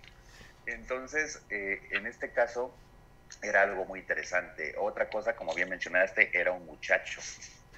Y como chico, eh, recordemos que en ese entonces era el famoso, ahora le dicen bullying, en ese entonces era la carrilla, que le ponía, ¿no? Por ejemplo, está el personaje de Flash Thompson. Nada que ver con el Flash Thompson chafa de, de las nuevas películas de Tom Holland. Este, donde era un tipo que era un jugador de americano, que se la pasaba bulleándolo y se la pasaba golpeándolo y etcétera, etcétera, etcétera, ¿no? Mm. La historia de Flash Thompson también es muy padre, todo ese arco de redención que tiene, muy al estilo de Eddie Brooke.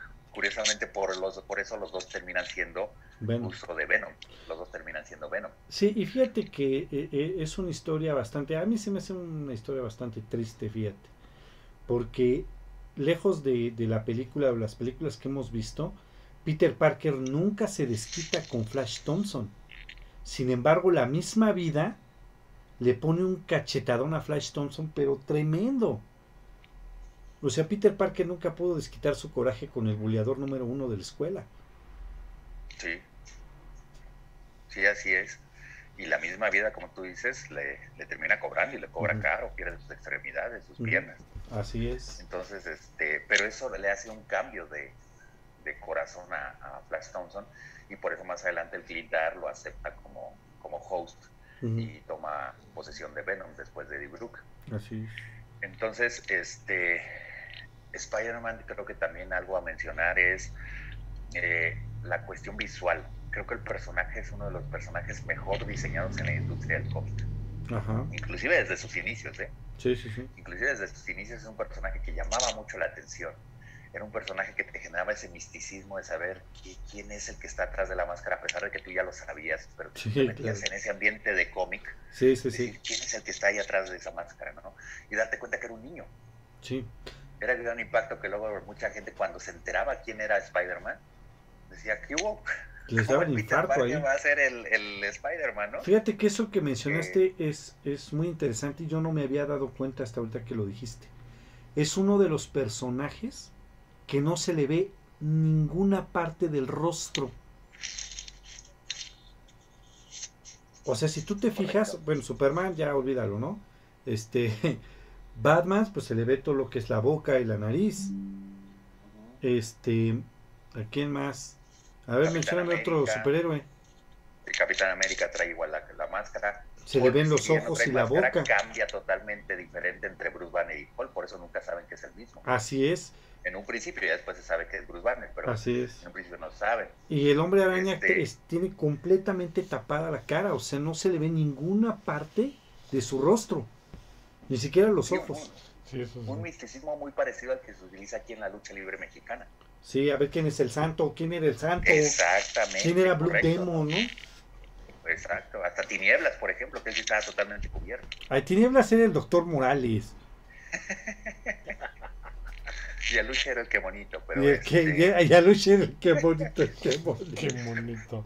El qué bonito, qué traza. Este, pero bueno, a lo que voy es esa una cuestión de- del hombre araña, ¿no? A destacar su diseño. Recordemos que sin Thor McFarlane no tendríamos el hombre araña actual que tanto llama la atención, que es ese diseño encorvado, ¿no? Que le da al personaje. Recordemos que antes el hombre araña caminaba normal, ¿no? Sí, era un hombre Lo ponían en posiciones normales. Sí, Pero después Todd McFarlane lo empezó a encorvar, encorvar, encorvar para tomar esa cuestión arácnida. sí. Entonces, eso es algo súper padre que le dio Todd McFarlane, que no se le reconoció en su momento y pues por eso ahora tenemos Image, ¿no? Claro. Entonces, este, lo cual está muy padre también. Pero este, esa es una cuestión del hombre araña. Y también otra cuestión a destacar del hombre araña, creo que es el personaje que mejor galería de villanos tiene en Marvel. En Marvel, Así claro. como en DC hablamos de Batman, en Marvel... No, perdóname y discúlpame, pero en DC y en todos los universos hablamos de los villanos de Batman, Sí, sí, sí. ¿no? Y por eso yo dije en Marvel. En- no, ah, no, sí, pero en los Marvel, cómics, hablando de Marvel, sí, los yo creo que es los el hombre araña. villanos los tiene Batman. No, el y además villano, son más atractivos, Sí, claro. ¿no? Son como O sea, más... simplemente vamos a mencionarlos y no se nos van a acabar Que todos son los villanos para mencionar de Spider-Man. Sí, claro, Duende Verde, sí. eh, Naranja Doctor y el, Pulpo, y el, y el demoníaco. eh, Hogoblin, que es el naranja, exacto. Este, tenemos a Rhino, tenemos, ya ahorita dijimos Doctor Pulpo, tenemos a Lagarto, Escorpión, tenemos a Craven, el cazador, Escorpión, Escorpión, Electro, Electro, A Morbius, Morbius. a Morbius, sí, no, ya está, este, Oye, "Ese es mío, debo, debo- yo lo digo. debo hacer, de- de- de- debe- debo hacer este mención a mis a mi No, sí, este, y estuvo bien, ¿eh? Morbius. Este, ¿quién más? Venom, Venom, Carnage, Venom, Carnage. Carnage. Carnage. Carnage, que va a cumplir 30 años en este año también. en este año. ¿Quién más? Este, tenemos a Misterio. A Misterio. O sea, el, el hombre araña, te digo, si le vamos buscando y todavía podemos encontrar muchos más, está, por ejemplo, ahora inclusive villanos nuevos, como este famoso Kindred, Ah, sí. Este, que no diré quién es para no spoilear quienes no han leído de Kindred. Es bastante interesante el giro de tuerca que le hacen ahí a Kindred. Claro. Este, tenemos un sinfín de, de, de villanos del hombre araña que también nos podrían ayudar mucho. El, el Sandman, el arenero. El arenero, es cierto. Entonces, tenemos muchos, muchos, muchos. Y, y son villanos que igual tienen historias muy interesantes, ¿no? La de Norman Osborn es este, genial esa historia. Es como, pudiera ser casi, casi como el. Oye, ¿tú sabes quién se te olvidó? El Kingpin. ¿Sabes quién se te olvidó? El camaleón. El Ah, el buitre. camaleón, Camaleón. el Chacal. buitre. Chacal. El Es Chacal le pone la vida de cabeza a Peter Parker. ¿no? Sí. Sí, así es. O sea, te digo, y ve, podemos seguir hablando y van a seguir saliendo villanos de Spider-Man. Porque eso es lo rico que tiene Joker. el universo de Spider-Man. Impacto. Así es. Te digo, y en mil villanos más que podríamos estar contando. Es más, hasta el Jonah Jameson. Hasta el Jonah Jameson. Sí, sí, sí, de hecho. Jonah Jameson. Oye, también, Calypso. eh, eh, Ese, Kingpin, ese, Kingpin eh, también faltó. Kingpin sí, también. Kingpin es más de Daredevil, pero sí también sale con. También sale con. Se los prestan de repente, ¿no? Recordemos que de hecho algo que sí retratan muy bien en la en la del Spider-Verse es que recordemos que él es el que organiza que maten al Peter Parker del universo de Miles Morales. Así es. Sí, de hecho, eso es cierto. En la, en la- en la película lo ponen como que él película. directamente lo mata, pero en los cómics él es el que organiza todo el movimiento para matar a Spider. Ahí te va. Entonces, este, Oye, mira, antes de que. Para que terminemos más rápido. Tenemos comentarios de Rebeca L. Chacón en cuestión de Iron Man. Dice, Iron Man es el más op. ¿Más qué? El más op. ¿Op El o más- UP? No, op, dice ahí. UP. Ah, no. OP dice ahí. No. Es op, OP. op. dice. Entonces me imagino que es el más acá chido, ¿no? el más opcional. El más opcional. Dice, hoy la nada que ver, un genio playboy filántropo millonario. No sé si eso sí dijimos que era Tony Stark, ¿no? Sí, claro. Recordamos que Marvel no tiene una línea específica de tiempo. Mm, Ok. Solo se definió en el universo cinematográfico de Marvel para poder darle un mejor formato a la secuencia. Pero a Iron Man no se le mueren los pupilos. No, él manda a matar a sus amigos, que es diferente, ¿no? Eso sí, Continúa, Rodo, por favor. no tiene pupilos. Por eso ya no tiene pupilos porque los manda a matar. Y bueno, este, de Spider-Man, digo, podríamos hablar horas y horas de él. Pero bueno, sagas a destacar. Exacto. eh, algunas controversiales, otras muy buenas. Este, tenemos la famosa saga súper controversial de One More Day, ¿se acuerdan? Sí, donde tenemos esta cuestión con Mary Jane de que él ya está casado con Mary Jane, inclusive en ese momento Mary Jane ya está embarazada, pero no se lo ha dicho a Peter Parker. Está en Y Barcelona. la tía May está ya completamente desahuciada, va a morir. Ajá. Entonces ella un trato, hace un trato con nuestro querido Mephisto, que todo el mundo ha querido verlo en el universo cinematográfico, serial y todo, pero nomás no sale. Y se han Este, pasado porque pensábamos en varias ocasiones que era él. Exacto, todo el mundo en WandaVision decía que estaba ahí. Yo Sí, pensé que era él. este, eh, ella hace un trato, un pacto con Mephisto. A cambio de que viva la tía May, entonces se va a tronar toda la historia que tiene con Peter Parker. Con Peter Parker, sí. El bebé o la bebé. Sí, le cambia, le cambia ser una el- niña. El como el amor, ¿no? O algo así. Ajá, como si nunca se hubieran conocido. Parecido a cierto argumento de una película que acabamos de ver hace poco. este, y entonces sucede esa cuestión, ¿no? Mm. Eh, tenemos la famosa saga del clon. sí, cómo no. Maximum Clonage, ¿no? Sí, Fuera Sí, de que la de- Ben Reilly se supone que era el original Peter Parker. se decía que en el- lo que causó controversia es que efectivamente el verdadero eh, Spider-Man o Peter Parker era Ben Riley. Ben Riley, exacto. No, no Seymour Skinner, digo, perdón, esa es otra historia. No Peter Parker, este Seymour Skinner, este. Y entonces, este, eh, tenemos esas historias. Obviamente, una de las clásicas a leer de Spider-Man, Maximum Carnage. Carnage, por supuesto, es infaltable esa, Maximum ¿eh? Carnage es así como una de las historias ley que se tienen que leer en Spider-Man. Ahí Darius estará dando su voto a favor porque Morbius tiene una actuación muy fuerte en esa historia. Este, y bueno, ahí, Totalmente de acuerdo. ahí juntamos a, a- a los tres eh, eh, héroes este, y, enemigos. Y, digamos que juntamos como que al héroe, al antihéroe y al enemigo a vencer del hombre araña en ese aspecto de la hora de los noventas, que sería Spider-Man, Venom y Carnage, ¿no? Como el bueno, el malo y el feo. Entonces, en este caso es una historia igual imperdible, ¿no? Claro. Otra historia también muy recomendable, eh, la famosa parte de Superior Spider-Man, Ujú. donde recordemos el Doctor Octopus está muriendo de cáncer y por una cuestión ya de hacer sus pataditas de ahogado, como dicen, intercambia mentes con Peter Parker. Así es. Entonces la mente de Peter Parker pasa al cuerpo de Otto Octavius, la mente de Otto Octavius pasa al cuerpo de Peter Parker, muere Otto Octavius con la mente de Peter Parker y se queda Otto Octavius con el cuerpo de Peter Parker. Y en un principio, si bien él quiere hacer el mal, de cierta manera al vincularse las mentes, eh, genera esta cuestión de esa famosa frase irreconocible, más bien reconocible en todos lados, como tú dijiste, un gran poder lleva una gran responsabilidad Así es. donde hace que Otto Octavius tenga un cambio de corazón y entonces busque ser un Spider-Man más efectivo. Así es. Recordemos que algo de lo que hacía ahí es que era un poquito más brutal y aparte era un Spider-Man que delegaba. Recordemos que Peter Parker siempre tiene la cuestión de querer hacer todo y resolverlo todo. Y Otto Octavius decía no. Él tenía sus famosos este, Spider-Bots, que eran sus robotitos araña que andaban por toda la ciudad. Y si él veía, no sé, había un incendio, entonces él ya hacía que fueran los bomberos a ese incendio. Él no tenía que irse a meter a rescatar a las personas, mandaba a los bomberos. Él iba más con cuestiones que sabía que la policía o las cuestiones de gente de apoyo no iba a poder. Sí, Entonces claro. era donde él entraba. Más adelante se ve en una necesidad donde tiene que proteger a una chica que él conoce, a una doctora que le gusta mucho y todo esto, y se da cuenta que la única forma en que la puede salvar es comportándose como un verdadero héroe. Y eso es darle pie a que la pequeña esencia que había quedado atrapada ahí de Peter Parker en la mente Ujú. tome nuevamente el control de Spider-Man o del cuerpo de Peter Parker y salve a esta Ana Marcus, que era la chica de este Octavius.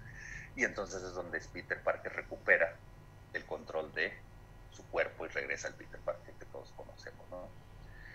Y por último, una saga importantísima, bueno, una saga, un número, un one shot muy bueno. Uriel estará de acuerdo conmigo. El Sí, mejor crossover de todos los tiempos, claro. Batman Spider-Man. Batman, Spider-Man. Ujú. El mejor crossover que yo he leído en mi vida es el de Batman Spider-Man, tal vez seguidito un poquito por atrásito de Batman Spawn, pero este creo que es el mejor crossover. Poner a Carnage y al Guasón tratando de trabajar juntos es genial. Ver cómo la locura del Guasón no se amedrenta por los poderes y la carnicería que puede hacer un Carnage, creo que es fenomenal, ¿no? Eh, bueno, en este momento estoy diciendo que Rodo es el que da bien, porque fuera del aire me dijo que el mejor crossover que él pudo haber encontrado en su vida era Superman Mohamed Ali y este Punisher Archie y por supuesto este otro que fue este Ricky Ricón y las Tortugas Ninja. No, el mejor crossover es el que está proponiendo Armando, que es Batman Tortugas Ninja con Zack Snyder y Ah, Michael Bay. Batman, Tortugas Ninja. Ese sí es el, que el crossover a vencer para que vean. No, fíjate que estoy de acuerdo con, con Y Rodo. con una película con duración de cuatro horas, ¿no? sí, con- que, que según aburre, ¿no? Está bien. Y de las cuales de las cuatro horas, tres van a ser de puras explosiones. Sí, de puras explo- Hasta los animales explotan, ¿no? Sí. Oye, pues sí, efectivamente estoy de acuerdo con, con Rodo. Es un crossover bastante bueno. Este, Batman Spider-Man, la verdad es que eh, lejos de todo eso, logras ver cómo pues el guasón sí le pone su barrida a Cassidy, ¿eh? De- bueno, no que no que se peleen, sino en cuestión de la demencia. ¿No? Sí, sí, sí, es, es genial, ¿no? Es genial ver cómo el guasón, te digo, no se amedrenta. No, para nada, al contrario, le da cabeza. risa. Sí, exacto, ¿no? Inclusive lo desespera, imagínate, desespera Carnage. Sí, no manches, imagínate eso nada más. Sí, Está muy bueno, Y una si historia, pueden fíjate, conseguirlo. una historia muy buena también que se nos estaba pasando, fíjate, eh, una historia súper genial, es Spider-Man Blue. Ah, sí, cómo no. Spider-Man Blue, Blue, cuando eh. cuenta esta etapa con Gwen Stacy. Con Gwen La Stacy, sí. etapa donde todavía Gwen Stacy está viva y cómo es su relación con Peter Parker, cómo va y cómo determinan ese terrible desenlace que nosotros vimos, que supieron también poner muy bien ese guiño en la película con Andrew Garfield y esta Zendaya. Así es. Este, creo que estuvo Que la salva, ¿no? Esa película, digo, esa película, esa eh, historia de Spider-Man Blue, totalmente recomendable también. Así es. Muy bien, Nico Rodo. Pues sí, efectivamente estoy de acuerdo. Este, yo creo que agregaría este, pues el tomo, el tomo, creo que es el tomo 3 de Marvels. Este, que también cuenta la historia de Gwen Stacy con, con el hombre araña. Está, está bastante buena, creo yo. Además Hay el otras arte. dos historias también, otras dos historias. Digo, Spider-Man, podríamos hablar mucho, ¿no? Otras dos historias muy buenas. La última cacería, Sí, esa es la que esa también es genial. Sí, la sí, sí. cacería. Ahí recordemos que es cuando trae el siliote negro. Así Sí. es. Exacto. Y este la, la otra, que ahorita me hizo memoria este Humber cuando dijo que, pues cuántos años tendría ahorita Spider-Man, si nació en los 60 Spider-Man Life Story. Like Story. Esa historia ajá. es genial porque cada tomo ocurre en una década. Es Sí. decir, el primer tomo son los 60, el segundo los 70s, 70, el segundo los 80 y 80s, así hasta llegar al 2010. Ujú. Y entonces es, ¿qué pasaría si realmente Peter Parker fuera creciendo? ¿Qué pasaría con el hombre araña? ¿Cómo se comportaría? ¿Cómo sería su vida? Escrita por nuestro querido amo y señor también de los cómics, un escritor que me fascina mucho, Chip Zdarsky. Chip Zdarsky, ajá. también hace unas historias fenomenales. Ahora ya viene a escribir Batman en el número 125, le tengo mucha fe. Entonces, este, es muy buena. Es muy buena porque es ver cómo pasaría si Spider-Man fuera creciendo hasta que llega un momento en que él ya no puede hacer las cosas que tendría que hacer como Spider-Man, ¿no? Claro, sí. Entonces, está, está muy bien hecha esa historia también, la recomiendo mucho. A Life Story se llama. Life Story, muy bien. Oye, pues vamos a mandar saludos. eh, vamos a tratar de hacerlo un poquito rapidín. A José Ángel Erazo, un saludo para él. Saludos. ajá. Este, mm, también por aquí tenía yo otros. Armando Torres, Emma Sima. eh, vale, Endey nos pregunta: ¿En cuántos universos existe el hombre araña? Pues creo que 2099. aparentemente en todos los 20.000 que tiene Marvel, ¿eh? Sí, sí hay muchos. Recordemos que simplemente con el Spider-Man, el Spider-Verse, ¿cuántos hombre araña no hay? Sí, hasta está nuestro querido Spider-Ham.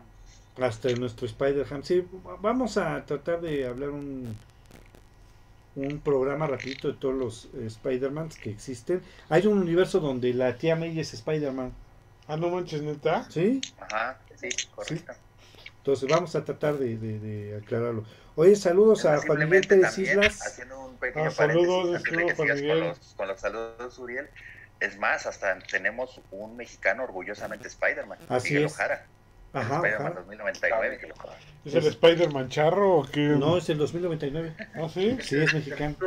Spider-Man Sí, él sí es mexicano. Es Miguel Ojara. mexicano. ajá. Eh, Juan, eh, bueno, saludos a Juan Miguel Pérez Islas, a Diana Maldonado, a Marcos Josafat Rivera, que nos están escuchando en el Facebook. Steven Díaz, también por ahí. Dice eh, que sí, efectivamente que le gustó, dice que le gustó mucho la primera película de Iron Man, pero que la tercera sí fue una basura.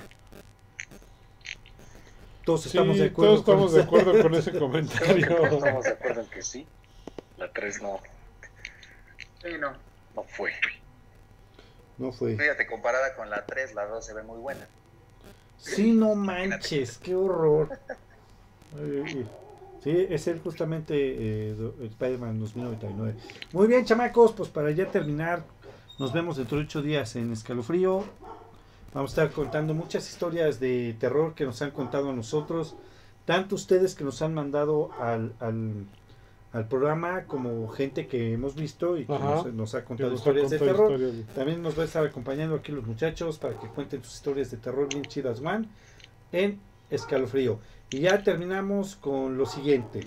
Este, pues yo la verdad quiero decir que sí, efectivamente Spider-Man es uno de los- mis personajes favoritos. Yo creo que un poquito después de Flash, este, es Spider-Man por ahí.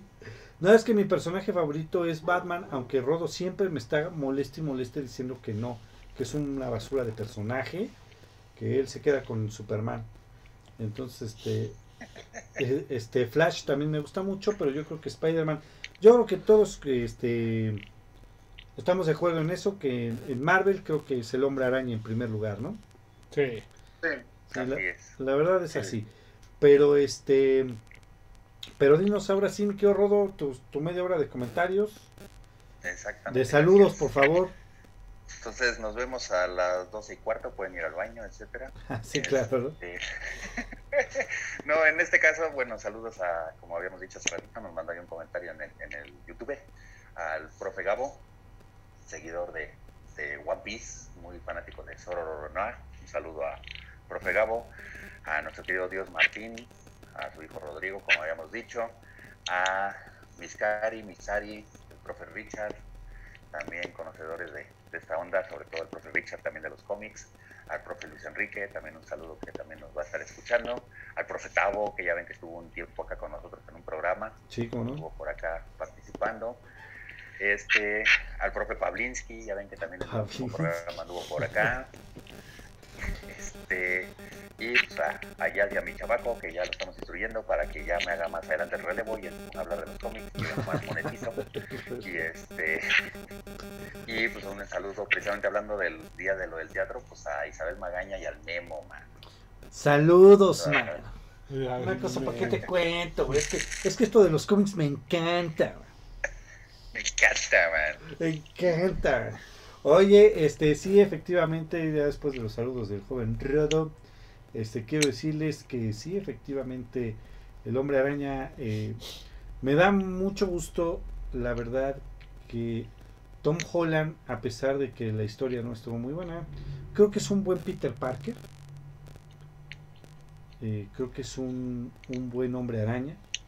Me sigo quedando con Toby Maguire, aunque se me avienten todos ustedes encima. Fíjate, es- esa pregunta va a estar buena, esa para que la hagas a cada uno de los que estamos aquí.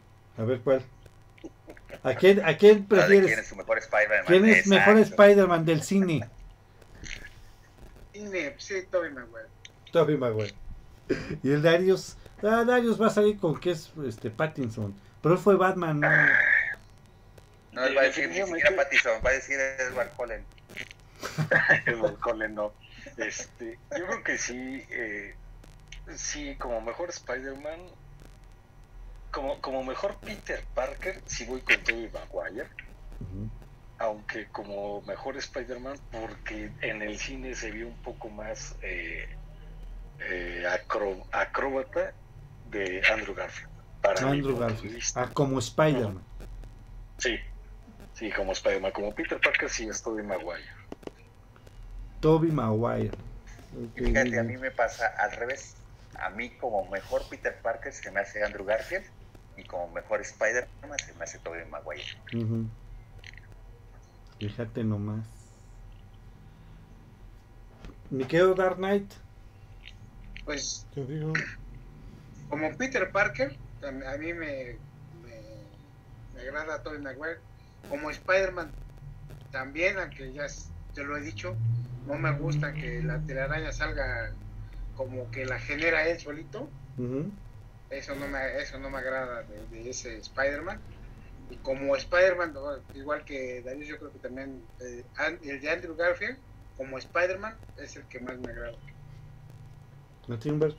no, a mí el Tobey Maguire para los dos. ¿Se fijan que nadie dijo Tom Holland? ¿Se fijan? ¿Se fijan? Para que el robo se dé cuenta de lo que está haciendo. Perfecto, muy bien.